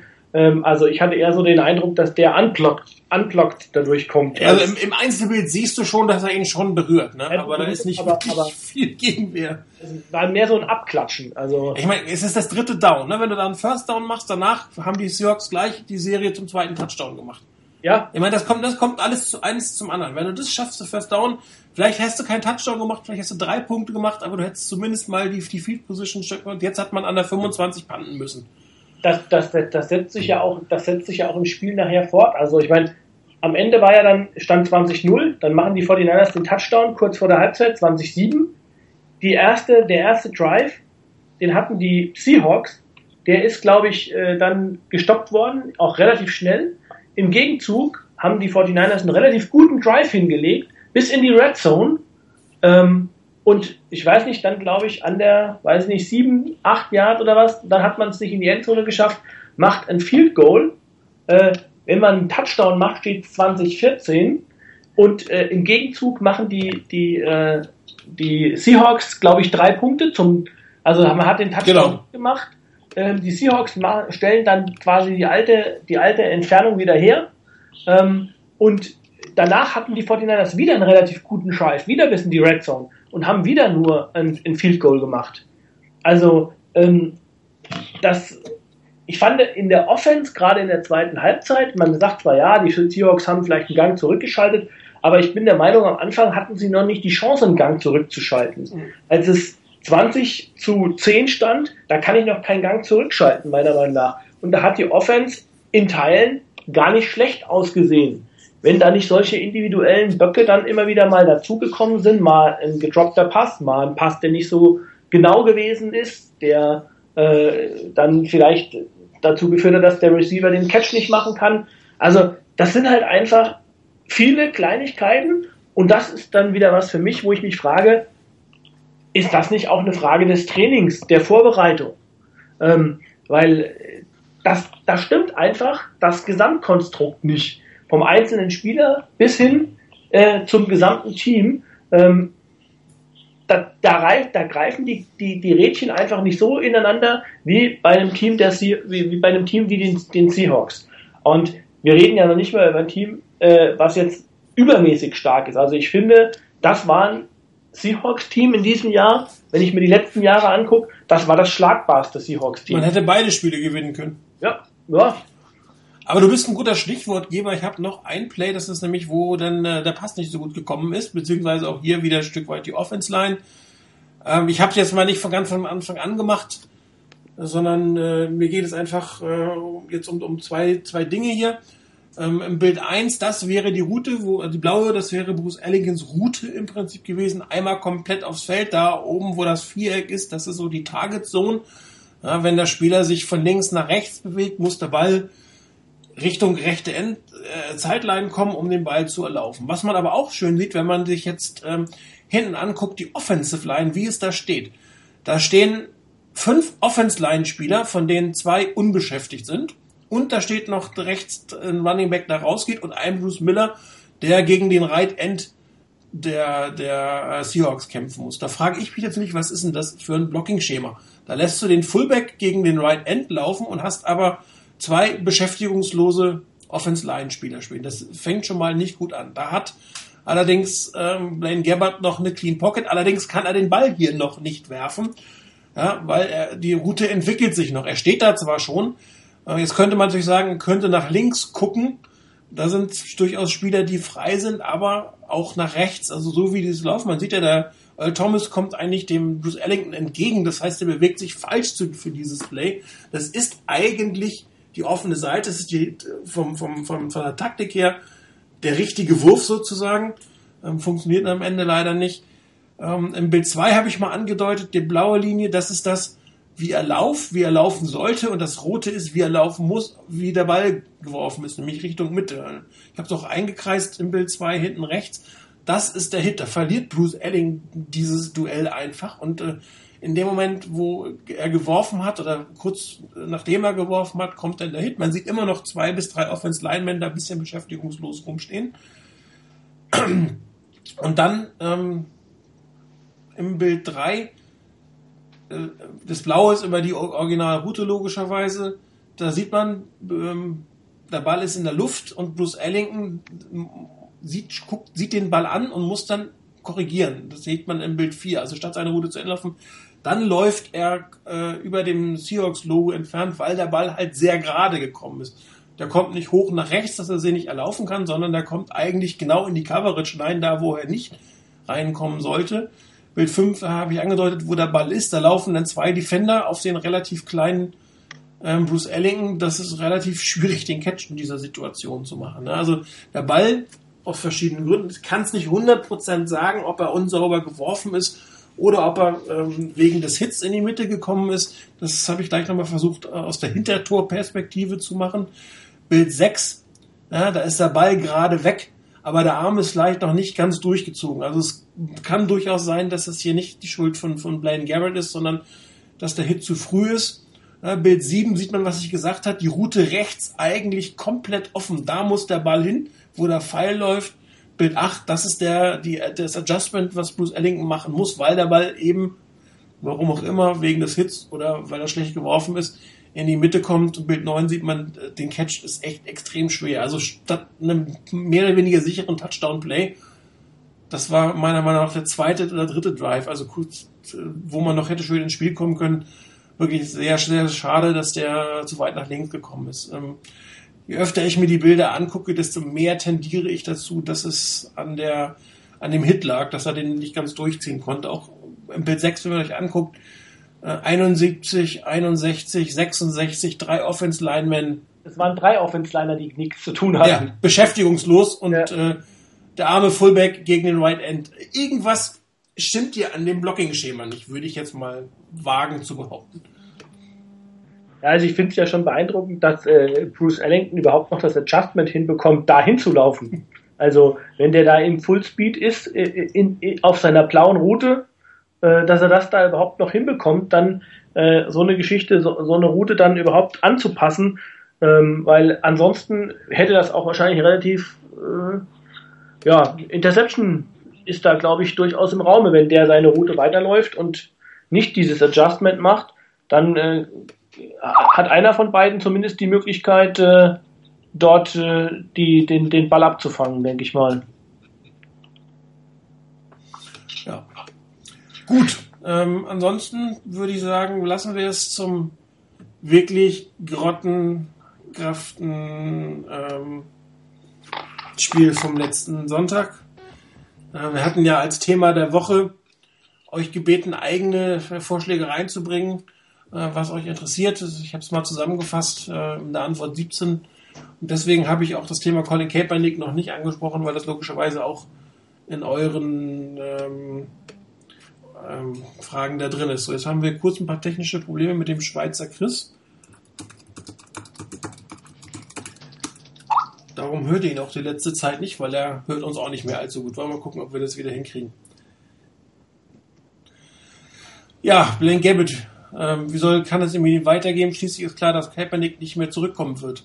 Ich würde eigentlich eher mit dem zweiten Teil anfangen. Ähm, ich weiß nicht, wie du das siehst, Chris. Du hast ja relativ wenig gepostet in letzter Zeit auf dem Board. Ähm, meiner Meinung nach ist die Entscheidung, ihn auf die Injured Reserve zu setzen, für jedes Szenario, was passieren kann, das Richtige. Also wenn du ihn traden willst, ist es das Richtige, sofort so möglich die OP zu machen, ihn schnell fest, wieder fit zu kriegen versuchen, Trade hinzukriegen, das Physical hinzukriegen. Oder aber, wenn du ihn behalten willst, kommen wir gleich zu, wie das sein kann, auch. Was soll er diese Saison noch machen? Warum soll er sich jetzt noch bemühen? Ähm, es macht keinen Sinn mehr, ihn jetzt einzusetzen. Selbst wenn Blaine Gabbert spielt, macht es keinen Sinn, wieder einen Colin Kaepernick zu bringen. Die Saison ist durch. Auch da das Gleiche. Möglichst schnell die OP, möglichst schnell wieder gesund werden und ins Training hereingehen. Es gab jetzt viel, viel Schelte dafür, aber meiner Meinung nach war das die absolut richtige Entscheidung, das zu tun. Völlig. Also wenn er verletzt ist und äh, eine Verletzung, die sich ja sogar, glaube ich, während der OP noch als schlimmer herausgestellt hat, als man vorher vermutet hat. Auch da wieder die Frage, wie kann sowas sein? Ähm, wenn dem tatsächlich so ist, dass er so eine schwere Verletzung hat, dann kann es für mich keine andere Entscheidung geben, äh, als ihn dort auf Injured Reserve zu setzen. Ähm, mit äh, ja, so ein, so ein, ich weiß nicht, der Labrum, das ist ja irgendwie so ein, weiß nicht, Brustmuskel irgendwas, äh, der da eine Rolle spielt. Ähm, bin ja kein Mediziner, also von daher, ähm, wenn das tatsächlich so ist, selbst wenn es die, die nicht die, die Wurfschulter, die Wurfseite ist, äh, war ja glaube ich auf der linken Seite bei ihm, ähm, dann muss man ihn trotzdem auf Injured Reserve setzen. Ähm, man muss ihm die Möglichkeit geben, dass er, dass er wieder gesund wird. Und wenn man ihn in der nächsten Saison bei den 49ers noch haben will, ähm, dann ist das die richtige Entscheidung, genauso wie wenn man ihn traden will. Ähm, ob das jetzt am Trade Value irgendetwas ändert, glaube ich nicht. Also äh, von daher ist das eine Entscheidung, die ist richtig für ihn und richtig für das Team, weil äh, es, man, es, es ändert meiner Meinung nach doch was, weil wenn, wenn du ihn tradest, übernimmst du den Vertrag. So, und wenn er den Physical von dem ersten Vierten nicht erfüllen kann, dann müsstest du ihn, wenn du ihn tradest, diese Garantien übernehmen. Und ich glaube, dass das schon ähm, eine gewisse Art äh, auf den Trade Value geht, also überhaupt ein Trade gemacht wird oder ob man dann viel weniger bezahlt, weil das Risiko höher ist. Es gibt natürlich auch durchaus Möglichkeiten, das Datum dieses Physicals zu verlegen. Das ist, glaube ich, mit Peyton Manning mal gemacht worden. Da hat man das einfach äh, sich geeinigt, dass man das Ding zwei Monate nach hinten liegt. Auch das könnte ich mir mit Colin Kaepernick durchaus vorstellen, dass man das macht. Aber wenn der erste Vierte die Deadline ist, kann, hat das meiner Meinung nach schon eine gewisse Auswirkung, ob er dann wieder fit ist ähm, oder nicht. Oder, oder wie viel Risiko damit verbunden ist, dass das er getradet wird. Aber du, du meinst ja jetzt, ähm, wenn, wenn du ihn, also operieren oder nicht operieren? Ja, grundsätzlich, also dass du sagst, ähm, ob er dann zu dem Zeitpunkt wieder fit ist. Und wenn es darum geht, ob er fit ist, geht es darum, möglichst schnell sozusagen wieder fit zu kriegen. Und es dauert ja vier bis sechs Monate, also es ist schon eine enge Zeit bis April. Und ähm, man muss ja auch sagen, er hat damit ja länger gespielt. Es, es schien ja in irgendeiner Form zu gehen. Er hat ja drei Spiele, glaube ich, mit, wenn es ein Packer-Spiel waren, es drei oder vier Spiele, wo er in der Lage war, wie auch immer, damit zu spielen. Wahrscheinlich wäre er, wenn das jetzt eine super Saison wäre, er super gespielt hätte, hätte er damit auch die Saison meiner Meinung nach zu Ende gespielt. Hätte ich jetzt mal gut. Die Frage ist ja auch, ähm, inwiefern beeinträchtigt das seine Leistung, inwiefern hat das seine Leistung beeinträchtigt. Ich erinnere mich daran, äh, dunkle Zeiten damals. Alex Smith hat, glaube ich, ich weiß nicht, in der ersten, zweiten Saison äh, hat er doch äh, so eine Schulter-Eckgelenkssprengung ja, ja. Hat er doch mit, äh, hat ihn doch auch Nolan auch noch ziemlich angetan damals in der, in der Öffentlichkeit und ihm so ein bisschen fehlende Toughness vorgeworfen, glaube ich, äh, weil er mit dieser kaputten Schulter nicht gespielt hat. Äh, was sich dann im Nachhinein herausgestellt hat, das war irgendwie so ein Grad, dritter Grad äh, Schulter-Eckgelenksprengung, wo wahrscheinlich der Normalsterbliche von uns nicht mal die, den Arm nach oben bekommt. Und, äh, also, äh, geschweige denn wirft. Genau, geschweige denn wirft, ohne dass er, dass er laute Schreie von sich gibt. Also ähm, ja, das ist halt von außen total schwer einzuschätzen, inwieweit ihn das beeinträchtigt hat. Von daher, das ist für mich, äh, für mich war jetzt eher so die Frage, ähm, ob ich, ob ich ihn nochmal spielen lasse oder ihn, ähm, oder ihn äh, sage ich, also das Spielen lassen hätte für mich nichts geändert. Ähm, das, das ändert nichts am Trade Value, ändert nichts daran an der nächsten Saison. Ich glaube, äh, da gab es für mich überhaupt keine Diskussion zu sagen, das Spielen lassen äh, wäre, war für mich keine Option. Man hat, man hatte hier eigentlich nur die Möglichkeit, ihn auf, auf, auf Injured Reserve oder zumindest ihn nicht mehr spielen zu lassen.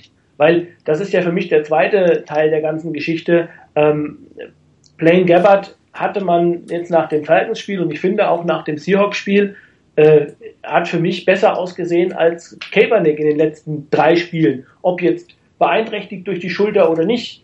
Und ähm, dann muss ich an der Stelle sagen, dann muss ich so einen Spieler auch spielen lassen und dann bleibt eben Kaepernick auf der Bank. So einfach ist das für mich. Ja. Ähm, wie kann er wieder zurückkommen zum Team? Oder ist er, ist er, ist er Geschichte bei den 49ers? Ich meine, jeder schreibt, er ist Geschichte. Ich bin mir nicht sicher. Ich habe ja immer gesagt, neuer Coach, also neuer GM gleich neuer Coach, gleich neuer Quarterback.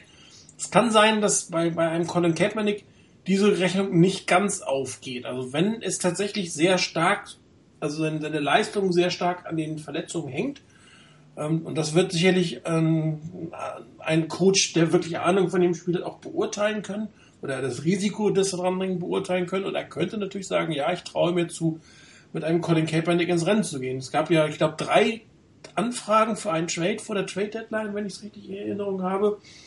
Und es gibt auch bestimmt Coaches, die ihn nach der Saison traden würden. Wenn es Coaches in der NFL gibt, die äh, für ihn traden würden, dann wird es natürlich auch theoretisch einen Coach geben, der bei den 49ers anfängt und mit Colin Kaepernick weitermacht. Ich würde es jetzt nicht unbedingt für die wahrscheinlichste, das wahrscheinlichste der Szenarien ähm, halten, wenn ein neuer Coach kommt, aber es ist nicht ausgeschlossen, meiner Meinung nach. Es kommt halt darauf an, wer da kommt, wer sich was zutraut. Ähm, welches System dieser Coach spielen will. Und wenn er sagt, hey, der passt in mein System und ähm, ich gebe ihm noch mal ein Jahr oder man behält ihn und draftet einen Quarterback, das geht ja auch, dass du sagst, ich mache das, ich, ich lass dir noch mal zwei Jahre spielen mit dem Vertrag, der ist einigermaßen ne, ähm, erträglich, der Neuaufbau kommt eh. Vielleicht wird's was, vielleicht wird's nicht. Dann hat man so eine Geschichte wie damals mit äh, Breeze und ähm, Rivers wo man den einen lernen lässt und dann tradet man den anderen hinten weg. Alles diese Szenarien sind natürlich möglich, weil er ist ja für einen Starting Quarterback nicht so wahnsinnig teuer. Das muss man ja auch sagen. Also auch die Option zu sagen, ich behalte ihn für zwei Jahre und hole seinen Nachfolger, auch das ist natürlich meiner Meinung nach drin. Hängt Coach ab. Also ich würde ihn noch nicht abschreiben, ich halte es aber nicht für sehr wahrscheinlich.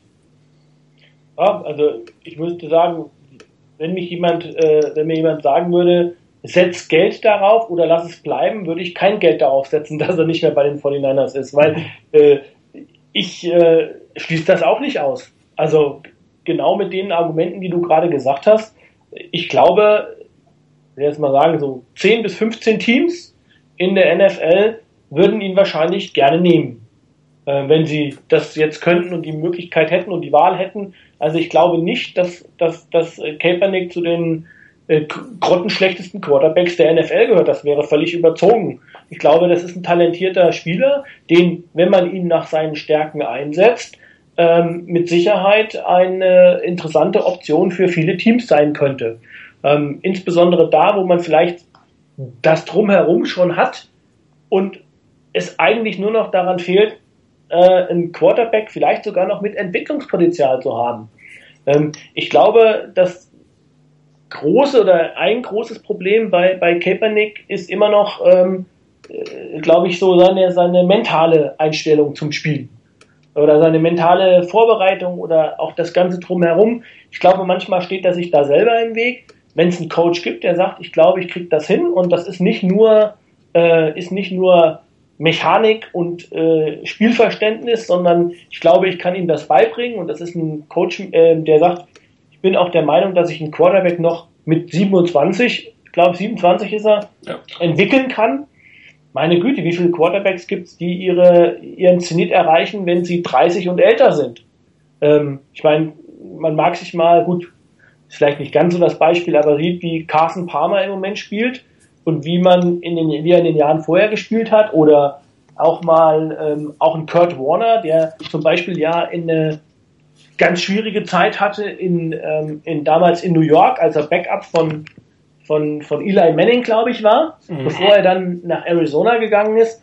Ähm, das zeigt ja auch, dass es Auf und Abs geben kann und äh, dass sich ein Quarterback, weil das einfach, denke ich mal, eine, eine Position ist, die gerade in der heutigen NFL einfach extrem komplex ist und eine schwierige Position ist, dass da Erfahrung und Spielverständnis und, und einfach Entwicklung eine ganz, ganz große Rolle spielen und dass es eben nicht immer so ist, dass man sagt, das hängt jetzt nur am Talent und nur an dem, an dem, äh, sag mal, ja, das, was, ein, was einer aus dem College mitbringt, das glaube ich nicht. Ich meine, man mag sich angucken, wie ein Andrew Luck in dieser Saison spielt, der sieht nicht gut aus. Das zeigt für mich, dass es einfach äh, eine, eine, wirklich eine Frage ist der, Entwicklung der Persönlichkeit, wie geht ein, ein, ein Spieler daran. Und wenn man das mit einbezieht und sagt, die 49ers bekommen so einen Coach, vielleicht auch gerade auf der Quarterbacks-Position, äh, Quarterbacks-Coach-Position, einen wirklich einen Teacher, ähm, der vielleicht auch mal die Möglichkeit hat, mit Kaepernick zu arbeiten, nicht nur sechs Wochen in Arizona und mal so ein bisschen zwischendurch, sondern der diese Probleme angeht. Ich meine, hab, ich habe das ein oder andere uralt Video gesehen, wenn äh, Bill Walsh damals, äh, was ich, 101 Quarterbacking, 101 und solche Geschichten wie Dropbacks und solche Sachen, drei Schritt, vier, äh, fünf Schritt, sieben Schritt, Dropbacks, wie er das trainiert hat, äh, was das, was das für eine, gerade für das Timing, für eine, für eine Wichtigkeit war. Und wenn man so einen Quarterbacks-Coach hätte und der dann mit eben so vielleicht auch einem talentierten Spieler wie Colin Kaepernick arbeiten kann, ähm, dann glaube ich, das muss noch lang nicht, der muss noch lang nicht Geschichte sein. Ich finde, man sieht auch an, an Gabbard, schau sich mal jemand ähm, alte, äh, alte ähm, Jacksonville Jaguars Videos an. Ähm, dass, dass er eine Entwicklung gemacht hat, sieht man. Wie weit das gehen kann bei Gabbard, glaube ich, noch schwierig. Das äh, wäre wahrscheinlich der zweite Teil der Frage. Ähm, wie weit kann es da weitergehen oder wie kann es weitergehen?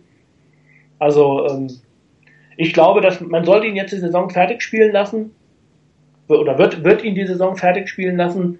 Und da würde ich mich einfach mal überraschen lassen, wie er jetzt auch zum Beispiel gegen so ein Team wie Arizona spielt. Ähm, also im Zweifel würde ich mit ihm auch in die nächste Saison gehen und äh, sagen, okay, man draftet einen, einen Quarterback und lässt ihn vielleicht erstmal hinter Gabbard anfangen und gucken, wie er sich entwickelt. Und ähm, dann kann man schauen, wie, das, wie die Situation ist, wie Gabbard sich entwickelt. Und ich würde mir immer noch wünschen, so eine Quarterback-Situation zu haben wie damals in Green Bay, dass äh, in Aaron Rodgers, der dann einfach ein paar Jahre hinter Favre lernen kann und wenn er fertig ist oder fit ist, dann äh, übernimmt er das Ruder. Ja, was er auf jeden Fall äh, sein wird, ist ein guter Backup. Also man kann sich, glaube ich, auf ihn verlassen. Ich würde ihn definitiv als, wenn ich einen anderen Starter hole, versuchen als Backup zu behalten. Ich glaube, da hat er sich bewiesen. Gehen lassen, wenn das, wenn das finanzierbar ist, würde ich ihn, glaube ich, nicht. Er, hat, er kennt das System, er kennt das Team, er kennt die Spieler. Er hat auch nächstes Jahr noch Vertrag. Hat er noch einen Vertrag? Ich dachte, er läuft aus dieses Jahr. Drei Jahre hat er. Ah, okay, wunderbar. Also würde er zumindest äh, als Backup äh, man kann ihn immer noch cutten, aber ich würde ihn definitiv behalten. Also das, man sieht ja, dass er definitiv in der Lage ist, Spiele zu starten und auch ähm, das Team nach vorne zu bringen. Aber die langfristige Antwort ist auf der Quarterback-Position, weiß ich nicht, aber er ist halt jünger als Colin Kaepernick, das darf man nicht vergessen, er ist ein Jahr jünger, ähm, hat eigentlich nicht viel weniger Erfahrung, außer dass er jetzt nicht unbedingt in den Playoffs gestanden hat, ja, das ist richtig. Ähm, aber er hatte ja so ein bisschen jetzt den Effekt, den Rogers-Effekt, dass er nämlich zwei, drei Jahre in der zweiten Reihe gestanden hat und gelernt hat und äh, es wäre sicherlich auch eine der Optionen, wenn man sagt, ich kriege einen guten, ich will nicht mit dem Kaepernick, ich kriege guten, gute Value für ihn noch im Trade, ich hole mir einen für die Zukunft und geht dann mit Gabbard für zwei Jahre als Starter die Saison. Auch das ist sicherlich, zumindest nach den beiden Spielen, die wir gesehen haben, ähm, eine Option. Ob das so weitergehen wird, sei jetzt mal dahingestellt. Die Frage, die Frage ist ja, ähm, was, genau was du sagst, ähm, wie wie lange plane ich denn mit ihm? Plane ich wirklich nur als Übergangslösung, dass ich sage, ich hole jetzt einen Franchise-Quarterback in der nächsten Draft? Das ist jetzt meiner, mein Quarterback, auf den ich setze. Also ich, Jared Goff beispielsweise, der ja schon immer wieder mal genannt wurde. Und ich sage, okay, um den baue ich jetzt mein Team auf. Und bis dahin muss aber Gabbard noch für die nächsten ein, zwei Jahre zumindest als Platzhalter zur Verfügung stehen. Ja. Und äh, das wird man gucken. Und im Zweifel ist es ja genauso, wie du eben gesagt hast.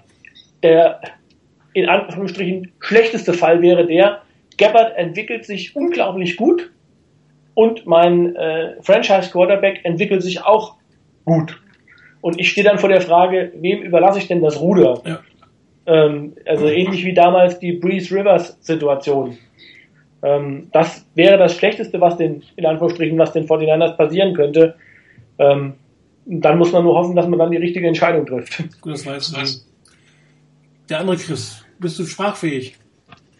Ich bin wieder sprachfähig, ja. Ähm, ich glaube, die ganze Diskussion Gabbard, äh, Kaepernick habt ihr relativ gut, äh, gut zusammengefasst. Vielleicht noch ein, zwei Gedanken von meiner Seite. Ähm, bei Kaepernick, ich, ich meine, der Typ hat ein großes Potenzial, er kann jeden Wurf machen. Ähm, das Problem ist halt ein Stück weit ähm, dieses Gefühl, dieses Gespür fürs Spiel. Ähm, wie sehr das jetzt am, am Selbstvertrauen mangelt oder wie sehr das halt einfach nicht da ist und wie ob diese Situation oder ob diese Fähigkeiten, die er zweifelsfrei hat und mit er hat uns mit Fähigkeit und nicht mit Glück ähm, durch die Playoffs geführt, in den Super Bowl geführt ähm, und Spiele gewonnen. Das muss, kann man definitiv anerkennen, aber von, von dem ist, war in den letzten, äh, in letzter Zeit eher wenig zu sehen. Vor allem hat auch ähm, so eben dieses, dieses Gefühl für Spiel fehl, fehlte mir teilweise. Und da ist für mich dann die Frage, das können, werden Coaches besser beurteilen können, als, als wir das wahrscheinlich noch können, ähm, weil sie sich noch mehr damit beschäftigen können. Ähm, ist, kann man das verbessern? Kann man wirklich daran arbeiten? Ähm, bring, kann man das hincoachen? Oder ist das halt vielleicht wirklich, ähm, braucht das sehr lange und wäre vielleicht eine Situation relativ gut, wo er einfach in, in einer gesetzten Situation ähm, einfach mal als Backup arbeiten könnte.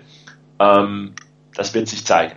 Bei Gabbard, ich glaube auch, die Saison beendet er bei uns, ähm, soll die Spiele spielen und je nachdem, wie die Entwicklung ähm, vonstatten geht, ich sehe ihn momentan durchaus auf, auf einem gewissen Alex Smith-Weg, so dass er ähm, ein solides bis gutes Spiel zeigt, ähm, da noch gewisse Fehler im, im Spiel drin sind. Ähm, ich meine auch gegen die Seahawks, hatte zwei, dreimal wirklich Glück mit den bei den, dass die Interceptions nicht passiert sind. Ähm, er hatte etwas Pech oder äh, war unpräzise bei diesen zwei wirklich guten Entscheidungen, tiefe Würfe zu, äh, zu machen, äh, den, wir den wir angeschaut haben.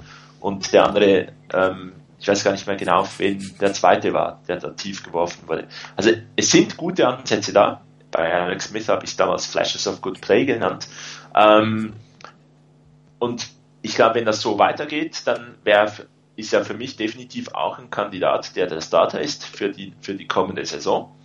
Ähm, und wenn dann, wenn man einen Rookie Quarterback in der ersten Runde beispielsweise holt, dass der halt dann Blaine Gabbert schlagen muss. Und wie gesagt, so total beschweren würden wir uns ja nicht, wenn äh, Gabbert sich gut entwickelt würde, dass dem jungen Quarterback Zeit geben würde und man dann am Ende ähm, aus einem Blaine Gabbert auch wieder äh, völlig unerwartet noch zwei Second Round Picks oder, oder so ähm, herausholen kann. Also von daher, ähm, ich glaube, die beiden Situationen, habe ich das Gefühl, sind so ein bisschen so zusammenzufassen. Gabbert ähm, ist vielleicht, äh, hat vielleicht nicht ganz das Potenzial äh, im Endeffekt, was, äh, was Colin Kaepernick hätte. Aber vielleicht kann er einfach ein bisschen mehr Konstanz abrufen und ähm, hat ein bisschen bess ein besseres Gefühl fürs Spiel. Und vielleicht ist das ein besseres Gesamtpaket, als, äh, als das Colin Kaepernick momentan liefern kann. Und äh, dann ähnlich, was ich auch schon bei äh, Trent Balky kritisiert habe, lieber mal das Konstante, das etwas ähm, ja, äh, weniger Potenzial wird vielleicht nicht in den Hall of Fame reichen, aber ähm, zumindest kriegt man da eine sehr konstante Leistung und äh, kann darauf aufbauen. Und ich glaube, auf dem Weg ist momentan Blaine Gabbard. Die nächsten sechs Spiele, die werden sicherlich sehr interessant sein, unter dem Gesichtspunkt zu sehen, ob diese Entwicklung bei Blaine Gabbard weitergeht ähm, oder wie es dann halt vielleicht mal in einem Spiel, wo es ähm, wo er grobe Fehler macht, die das Spiel vielleicht kosten, ähm, wie, wie dann die Situation aussieht. Ich hoffe nicht, dass das passiert, aber ich meine, man muss ja auch mal gucken, was hätten denn die 49ers für Alternativen? Ähm, also wir denken uns mal, dass das neue Coaching-Staff sagt, nee, mit Kaepernick nicht, äh, sehen wir zu, dass wir ihn loswerden. Und Gabbard ist es auch nicht äh, wenn ich jetzt den Rookie nicht wirklich verheizen will. Also ich meine, das ist, ja, natürlich, man hat die Situation, jetzt sieht man das bei Winston und bei Mariota, die spielen in ihrer ersten Saison, aber gerade Winston hatte auch einen, ich sag mal, einen Rocky-Start, was das anging. Äh, hatte jetzt im letzten, das letzte Spiel äh, war er wohl ziemlich gut. Das habe ich jetzt nur von den Stats gesehen, aber ähm, die Frage ist ja, was hat man für Alternativen? Also was ist denn überhaupt auf dem Quarterback-Markt zu holen, wo ich sage, da bin ich mir sicher, das ist auf jeden Fall eine bessere Option als das, was Gabbard im Moment abliefert. Ähm, also bin ich mir noch nicht sicher, weil ich meine, klar, äh, wir werden vielleicht auch nochmal den Namen hören, Stafford, aber. Ich glaube, wir sollten gleich darauf eingehen, weil das ja auch eine Frage war. Genau, das äh, vielleicht, äh, ja, will ich es gar nicht vorwegnehmen, aber äh, ein Stafford ist eben keiner, der Free Agent ist und den muss ich sehen, dass ich ihn irgendwie bekomme. Und da will vielleicht auch das ein oder andere Team oder vielleicht das Team, was ihn selber hat, äh, ihn gar nicht hergeben. Also ich kann eigentlich mich nur mit den Namen auseinandersetzen, die tatsächlich als Free Agent zur Verfügung stehen. Ja gut, der Name ist ja deswegen ähm, auf den Markt äh, ins Gespräch gekommen, von dem, was ich vorhin gesagt habe, dass man in, in Detroit auch was verändern wird. Auch ein Jim Caldwell könnte durchaus seinen Job verlieren, auch wenn es jetzt ganz gut aussieht, die letzten vier Spiele.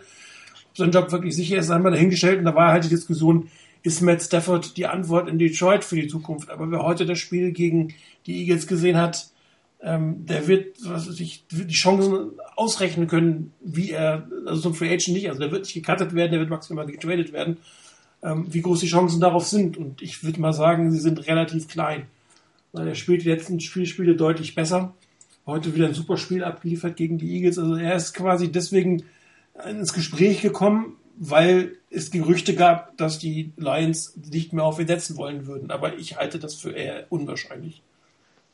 Ja, ich glaube beim Quarterback, ich glaube, das war auch das, was äh, Chris vorher gesagt hat. Ähm, du musst halt auch immer noch eine, eine, bessere oder eine gleich gute Alternative irgendwo kriegen. Ähm, und bei Stafford, ähm, ich habe zwar geschrieben, man muss den auch noch zunächst Megatron bereinigen.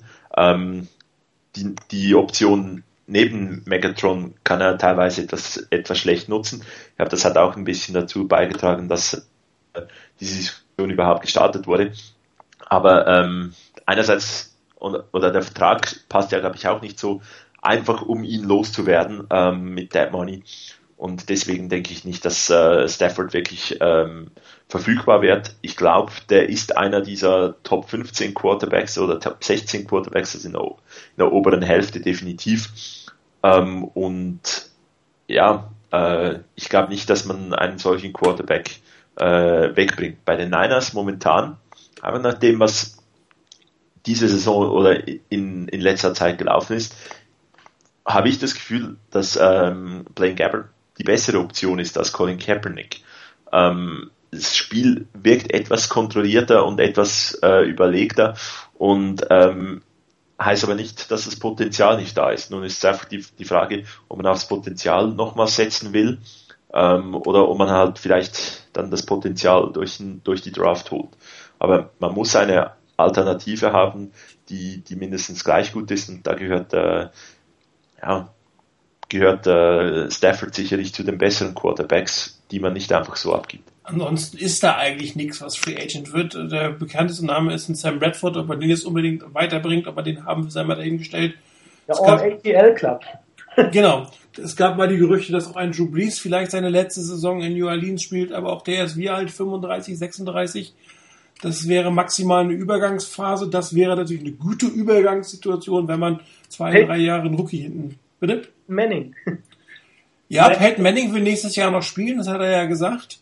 Äh, ich halte das für nicht sehr wahrscheinlich, für keine allzu gute Idee.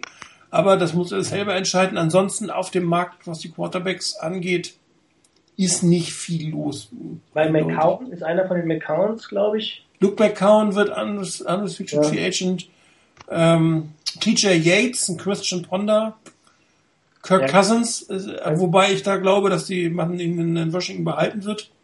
Ich wollte gerade sagen, Cousins ist, glaube ich, noch derjenige, der am ehesten da, ähm, der, der, da am ehesten noch tauglich ist. Also ich meine, Christian Ponder war bis vor einer Woche äh, unbeschäftigt. Ja. Ähm, das muss man halt realistisch sehen. Ich glaube, ähm, das ist dann wirklich äh, Cousins vielleicht noch am ehesten der, der in so einer, in so einer, äh, ja, wo man sagen könnte, das könnte ein interessanter Spieler sein, der für eine Übergangszeit äh, mein Team vielleicht irgendwo tragen kann. Oder Ryan Fitzpatrick, der könnte vielleicht auch zwei, drei Jahre machen. Ja, Fitzpatrick, aber wenn ich, aber das ist zum Beispiel ein gutes Beispiel, Ryan Fitzpatrick, der jetzt äh, bei den Jets ja am Anfang gut gespielt hat, der hat immer wieder mal so Phasen gehabt, wo er gar nicht so schlecht war und dann ist er wieder abgetaucht.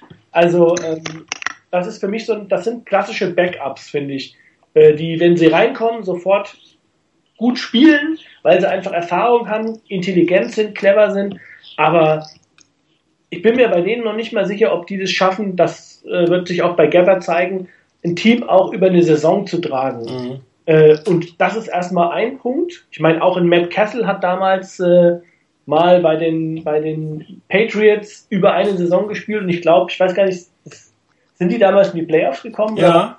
Okay. Also von daher, ähm, sowas kann auch funktionieren, aber da sind wir noch weit weg davon zu sagen, das ist ein Franchise-Quarterback. Also ähm, das ist dann, glaube ich, einfach nochmal ein oder zwei Stufen weiter. Nur, soweit kann ich, also ich aus meiner Sicht im Moment gar nicht gehen. Also ich wäre froh, wenn man in der nächsten Saison bei den 49ers einen Quarterback finden würde, der einfach, jetzt mal mehr oder weniger unangetastet mal durch die Saison kommt. Äh, um dann zu sehen, vielleicht sind dann auch einfach in den nächsten Jahren die Anforderungen oder auch die, die Erwartungen etwas niedriger, so dass man das Ganze wieder auf ein Normalmaß zurückschraubt. Ich meine, da waren einfach die letzten Jahre erfolgreich und dann ist es als Fan natürlich auch immer schwer damit zu leben, wenn man wieder auf weil mal die niedrigeren Gefilde der, der NFL auch mal zurückgestutzt wird. Und ähm, dass es natürlich gerade bei den 49ers so heftig passieren muss, ja, das ist, glaube ich, das Schwierige, was, wo, wo im Moment jeder durch muss. Ähm, aber von daher, ich weiß nicht, ich würde mit Gabbard in die nächste Saison gehen und äh, würde gucken, dass ich einen vernünftigen Quarterback drafte in der nächsten Draft. Und so Namen wie Stafford, die wären für mich, äh, also wenn er auf dem Markt wäre, würde ich mich vielleicht beschäftigen, aber ich glaube nicht ernsthaft, dass das einen Sinn macht. Ja, glaube ich auch nicht. Ich glaube, bei äh, Drew Brees, der, der noch genannt wurde, der würde nicht zu den Niners wollen. Ich glaube, der wird, wenn er bei äh, New Orleans weggeht, sich nicht ein Rebuilding-Projekt äh, antun wollen, sondern irgendwo ähnlich wie Peyton Manning zu einem anderen Team kommen, wo schon einige Dinge im, äh, vorhanden sind und man eigentlich mit dem, mit dem guten Quarterback dann zum Contender wird. Und ich glaube, ich glaube zwar, dass die Niners gute Chancen haben, ähm, Richtung Mittelfeld de, der Liga relativ schnell wieder zu kommen, aber es braucht halt doch einen gewissen äh, Rebuilding-Effort und ich glaube, das werden sich die Top-Quarterbacks, ähm, auch wenn sie irgendwo äh, verfügbar werden, nicht antun. Ähm, da gibt es besser aufgestellte Teams als die, als die 49ers, ähm, die da mehr, mehr Argumente für, für die, die Klasse Quarterback haben. Ähm, ich glaube wirklich auch, äh, Lane Gabbard, wenn er jetzt nicht total einbricht, ähm, mit ihm in die neue Saison gehen ähm, und dann mit, mit dem Rookie dahinter das Ganze versuchen. Und äh, jetzt ist er weg. Ein besseres System. Hallo? Könnt ihr mich hören? Ja, wir verlieren dich gerade gelegentlich. Äh Ihr verliert mich gerade gelegentlich. Das ist schade. Ähm, ja, eben, dass man einfach äh, mit einem dann Rookie hint, hinten dran aufbauen kann, wenn Gabbard äh, sinnvoll äh, da ist er wieder weg. Dann könnte das noch relativ gut gehen. Ich glaube, du müsstest noch mal kurz neu starten. Gut. Ja, Chris, dann noch mal kurz zur Frage zu den, zu den Rookies. Ähm, Ausblick. Jacques okay. Gitat, guter Pick. Eric Armstead wird jetzt sehr viel äh, Playing Time wahrscheinlich bekommen. Eli Harold geht ein bisschen unter, oder? Also der scheint irgendwie sich nicht so ganz zu akklimatisieren. Also ja, Armstead muss ich sagen, hat mich äh, in der äh, eingeschränkten Spielzeit positiv überrascht, muss ich sagen. Äh, hat, äh, wenn man mal so die bei die Statistiken, gut, kann man natürlich nur immer teilweise dran, dran messen, aber bei, der, bei Pro Football Focus hat er sehr gute Statistiken mit der eingeschränkten Spielzeit. Ähm, ist auch einer derjenigen, die äh, auch mal äh, von, von, der, von, von Inside her äh, auch mal Druck machen können auf, auf einen Quarterback. Ähm, von daher, das könnte ein besserer Pick sein, als ich damals erwartet habe. Ich war sehr kritisch, was den Pick an, anging bei der Draft. Ähm, tat ähnlich, also auch wenn das Spiel jetzt in, in Seattle nicht so gut war wie vorher, aber insgesamt muss ich sagen, hat er äh, war ein, ein, guter Vertreter von Antoine Bethea und ich, ich bin gespannt, also könnte mir gut vorstellen, dass äh, das zum Beispiel eine Entscheidung wäre, dass man im nächsten Jahr schon sagt, okay, Chakiski Tat startet als Strong Safety und man trennt sich von Bethea. Einfach mit Blick auf die Zukunft, Geld sparen. Ähm, der junge Spieler, den man eigentlich für die Zukunft hat, ist schon da. Und ähm, von daher, das wäre gut. Eli Harold ähm, ist eigentlich genauso, wie ich es erwartet habe, ähm, weil ich glaube, dass äh, dem fehlt einfach, äh, das sieht man immer wieder bei, bei äh, so Pass-Rushern, die aus dem College kommen, dem fehlt einfach die Physis. Also wenn man sich mal den anguckt, neben so einem Spieler wie, ähm, wie Aaron Lynch beispielsweise, dann wirkt der geradezu schmächtig. Und ich glaube, das ist gegen einen erfahrenen O-Liner einfach tödlich. Ähm, ja, Corey Lemonier ist für mich äh, beispielsweise, das sieht man, diese beiden, die hinten dran sind, ähm, das ist eh ein Streichkandidat für die nächste Saison. Der hat auch dieses Jahr wieder die Chance bekommen und hat eigentlich nichts gerissen. Äh, von daher, ähm, selbst wenn ihm selbst ein, ein Eli Harold jetzt schon ähm, Spielzeit abnimmt, ja, sehe ich schwarz.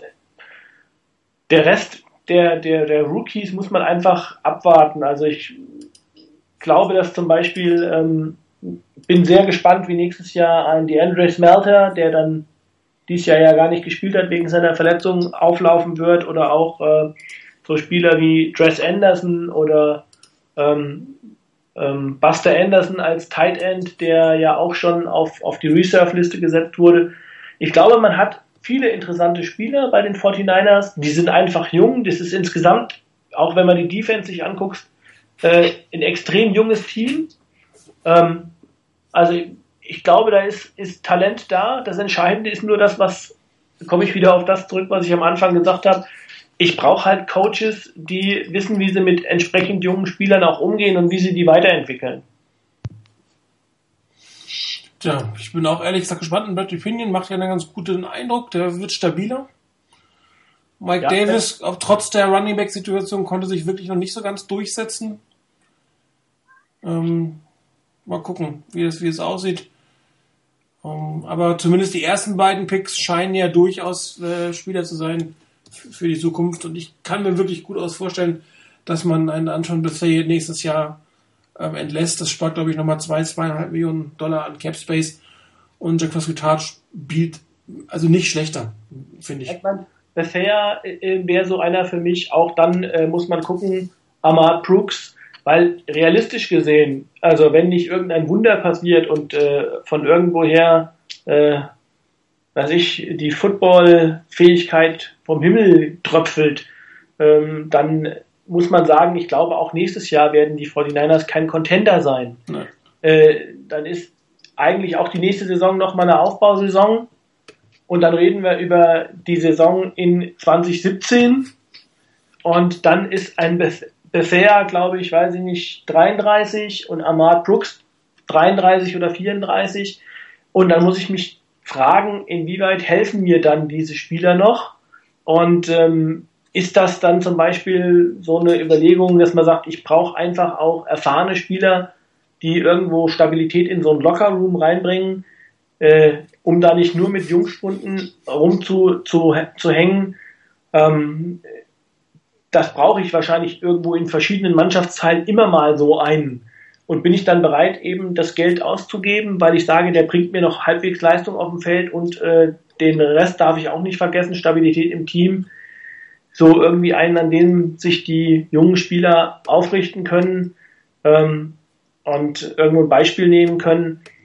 Wenn dem so ist, dann soll man sie den einen oder anderen behalten, aber ansonsten kann ich mir gut vorstellen, dass man sich einfach von den älteren Spielern trennt ähm, ich war ja auch schon mal, glaube ich, in, in, der Diskussion Joe Staley, der auch irgendwie 30 ist, ob man solche Spieler dann abgibt. Also bei Staley würde ich zum Beispiel tunlichst davon abraten, ist der einzige oder einer der wenigen, die in der O-Line irgendwie noch äh, halbwegs konstant sind. Ja. Ähm, von daher, wenn man solche Spieler dann auch noch abgibt, braucht man fünf O-Liner nächstes Jahr. Das wollen wir, glaube ich, alle nicht. Das wird nämlich nicht kommen. Nee, ja, ja gut, so viele Draftpicks gibt es gar nicht. Genau. Und, weiß äh, man weiß halt nicht, ob ein Boone bleibt und ob ein Davis wirklich zurückkommt. Also sind viele Fragezeichen. Ja. Gut, ähm, Anbetracht der Tatsache, dass äh, es relativ spät ist, äh, schauen wir doch mal auf das Spiel am Sonntag. Chris, äh, bist du wieder bei uns? Ähm, ich bin wieder da. Ah, man hört dich auch wieder gut, ja. Ähm, wie würdest du das Spiel am Sonntag angehen? Heimspiel gegen den Erz einen der neuen Erzrivalen Arizona Cardinals? Ähm, nicht gleich die ersten zwei Drives mit Pick Sixes abschließen. Ähm, das wäre so oberster Gameplan.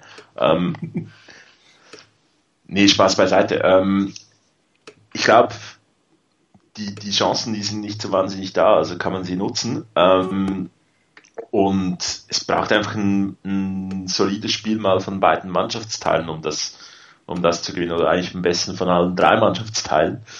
Ähm, dass man früh irgendwo in Führung gehen kann, dass man von Beginn weg mit der Offense beispielsweise auf dem Feld ist, nicht erst mit dem Two-Minute-Drill in ins Spiel kommt. Dann sind nämlich ähm, irgendwo 29 Minuten oder 28 Minuten vorbei und äh, die die Cardinals, die haben durchaus eine Offense, die in diesen 28 Minuten ähnlich wie die Seahawks dann vielleicht schon mal 20 Punkte gemacht hat. Wenn, da, wenn du dann erst mit sieben Punkten mal noch kurz vor der Pause nachlegst, ähm, dann hat sich das Spiel definitiv falsch entwickelt. Von daher ähm, versuchen auf, auf dem aufzubauen, was funktioniert hat, äh, irgendwo aggressiv bleiben, solche tiefen Bälle wie der auf Ellington, wie, wie der andere, weil die halt einfach auch callen und ähm, Abwechslung ins Spiel bringen und irgendwo eine, eine Ausgeglichenheit zu haben. Also ich hoffe nicht, dass das Spiel mit Run Run Pass startet beispielsweise. Also wenn gescripteten Plays, die man ja normalerweise zu Beginn hat, dass da vielleicht auch, auch etwas Überraschendes mal dabei ist ähm, und man vielleicht damit äh, dann gleich mal früh in Führung geht. Ja, ich glaube, das, dass sie dieses 15 Play Sheet immer ausdrucken und die ersten drei stehen schon drauf. Das sind halt immer die gleichen. Ist das, ist das, so, eine, ist das so eine Vorlage, so Formatvorlage? Ja, wahrscheinlich ist das ähm, irgendwie so ein, so ein, so ein PDF-Dokument, was sie nicht mehr ändern können. Und darum sind die ersten drei Spiele, die ersten drei Spielzüge gleich. Du kannst immer nur ab dem vierten was eingeben. Äh, hat, du kannst hat, auch keine 18 eingeben, sodass du ab dem vierten anfangen kannst, sondern du musst immer von vorne anfangen. Bin ich fest von überzeugt. Okay, hat Harbour vielleicht das Passwort mitgenommen? Das der, kann natürlich sein. Also ich würde mal äh, Bo Schembechler, Schembechler probieren als Passwort. Vielleicht auch Freddy P. Soft oder so. Ja, auch das wäre ähm, nicht schlecht. Das wäre so die ähm, Disguise oder so. Nee, also ich glaube vor allem, ähm, die Niners können sich es in diesem Spiel nicht leisten, äh, früh in Rückstand zu geraten und selber nicht ähm, mit, mit guten Punkten zu antworten. Ähm, wenn man äh, ich sag mal, wenn die, wenn die Cardinals zwei Touchdowns machen und wir kicken ein Field Goal, ähm, dann habe ich nicht wahnsinnige Hoffnungen, dass man das Spiel noch dreht. Irgendwie, da fehlt uns ähm, irgendwo das, glaube ich, einerseits die Qualität, andererseits der, der, Plan im Spiel, wie man in so einer Situation das ganze Spiel dreht. Ähm, ich lasse mich gerne überraschen, ich irre mich irgendwo gerne. Ich bin so ehrlich, ich ärgere mich aber auch nicht äh, komplett, wenn es nicht, äh, nicht ganz so herauskommt und wir halt vielleicht wieder gute Ansätze haben, gewisse Dinge zeigen, dass da Spieler vorhanden sind, ähm, auf, mit denen man arbeiten kann. Beispielsweise wenn äh, Vance McDonald wieder ein paar Pässe fängt oder so, ähm, erfreue ich mich ab, ab dem, wenn, wenn wir das, das Spiel verlieren, was ich definitiv erwarte, dass es das passiert, ähm, dann ärgere ich mich nicht so, wie wenn wir um die Playoffs spielen ähm, und dann ein Spiel verlieren.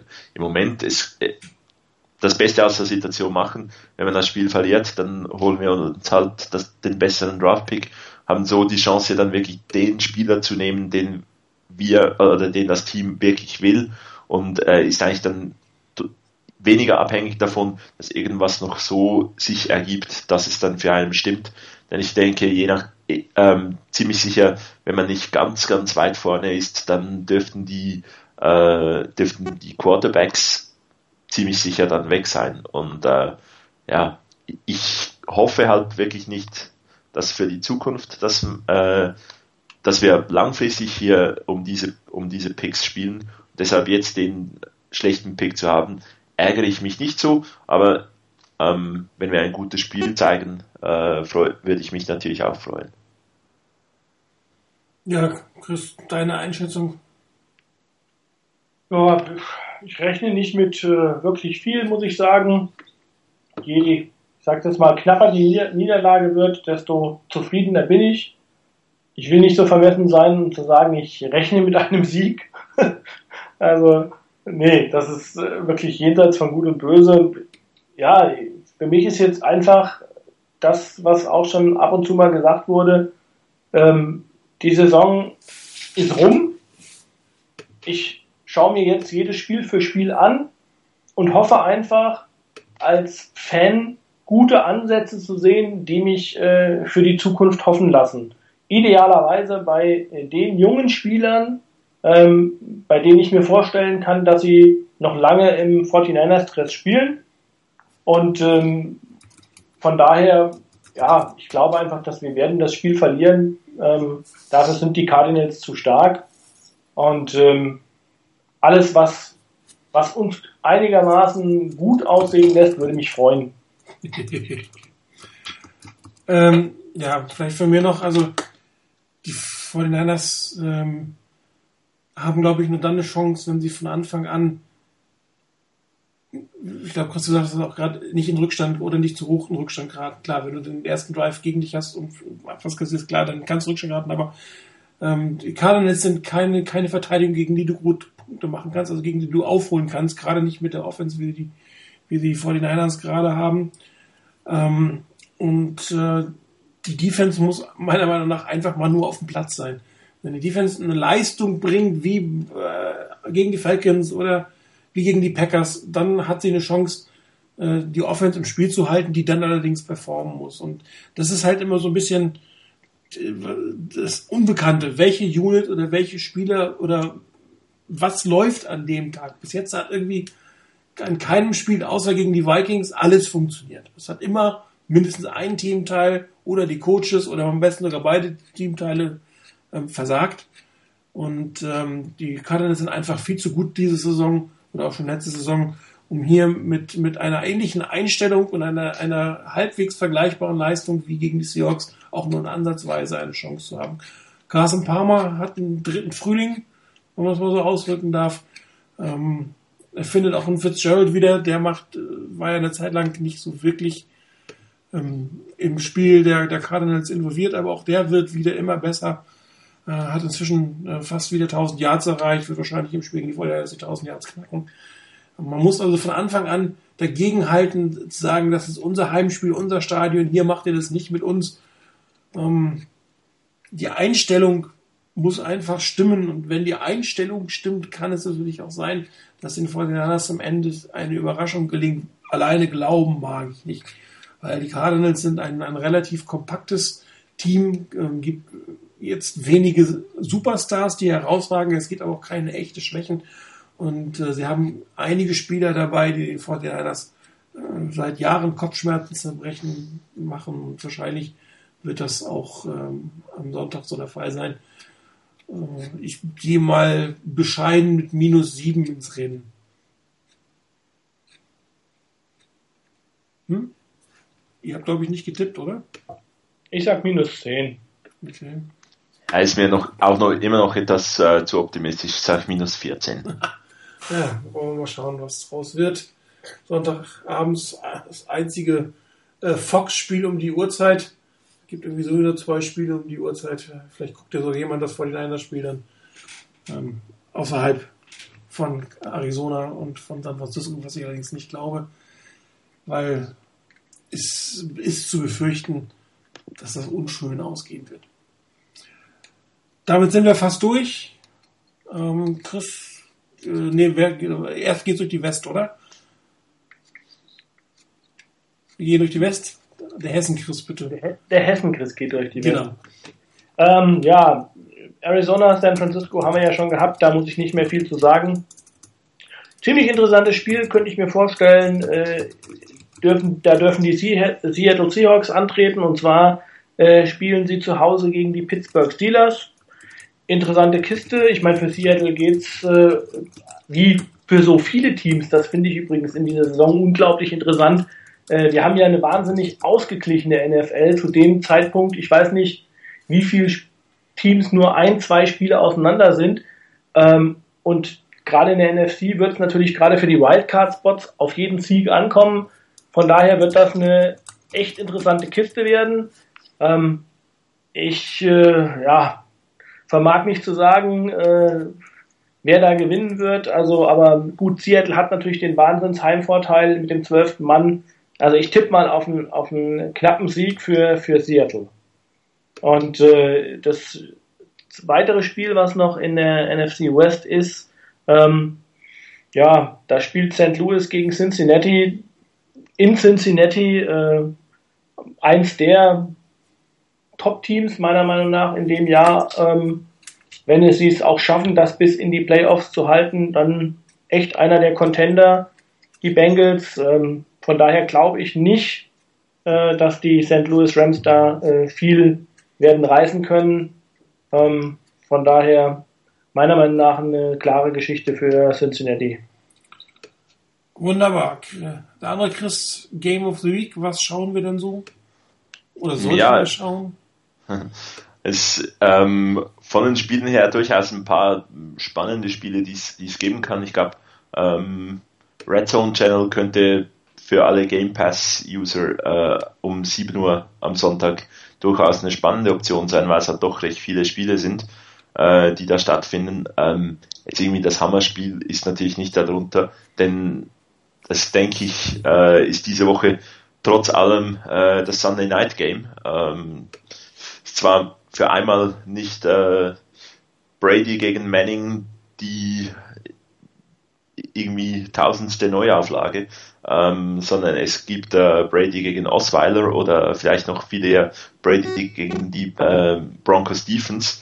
Ähm, irgendwie hoffe ich, dass äh, die Patriots nach diesem Spiel nicht mehr äh, undefeated sind. Ähm, und ja, ich glaube, es ist nicht ein Spiel, wo ich aufbleiben werde und das noch schauen möchte, ähm, aber am nächsten Abend das mal nachscha äh, nachschauen, könnte sicherlich ein unterhaltsames Spiel sein.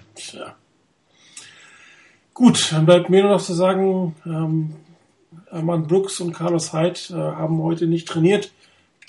Bei Hyde äh, wird es wohl, sieht es wohl relativ schlecht aus für das Wochenende. Armand Brooks ist äh, in der Concussion Procedure der NFL, je nachdem, wie er da rauskommt, wann er da rauskommt. Ich glaube, Samstagmittag oder so muss da geklärt sein, wenn er damit am Sonntag spielen kann. Also auch da äh, nicht unwahrscheinlich, dass er nicht dabei sein wird. Ansonsten der 10 Punkte unter Underdog äh, Carolina Panthers führt gerade mit 10 Punkten bei den Dallas Cowboys. Ähm, wer so ein bisschen sehen will, wie ein mobiler Quarterback in der Pocket äh, aussieht, der kann sich dieses Spiel gerne anschauen. Eben gerade in Sequenz ging los mit einer Read Option, die nicht funktioniert hat, wie so oft in der NFL zurzeit, und danach äh, einem wirklich schönen Pass aus der Pocket heraus, wo Cam Newton sich in der Pocket sehr schön bewegt hat und dann seinen freien Receiver gefunden hat. Also das ist sicherlich eine äh, interessante Sache, sich mal anzugucken, wie ähm, ein Quarterback sich entwickeln kann, der eigentlich als, als Run-First-Quarterback begonnen hat. Wenn ein Colin Kaepernick dahin kommt, dass er auch diese Fähigkeiten beherrscht. Ähm, er hat ihn zwar schon geschlagen, aber es waren andere Zeiten. Dann sehen wir ihn vielleicht auch im 49ers-Trikot wieder. Auf jeden Fall sehen wir die 49ers am Sonntag gegen Arizona Cardinals. Wir hören uns dann am nächsten, Sam am nächsten Donnerstag wieder. Gucken, was daraus geworden ist. Vielen Dank äh, fürs Zuhören, euch beiden. Vielen Dank für dabei sein. Bis nächste Woche.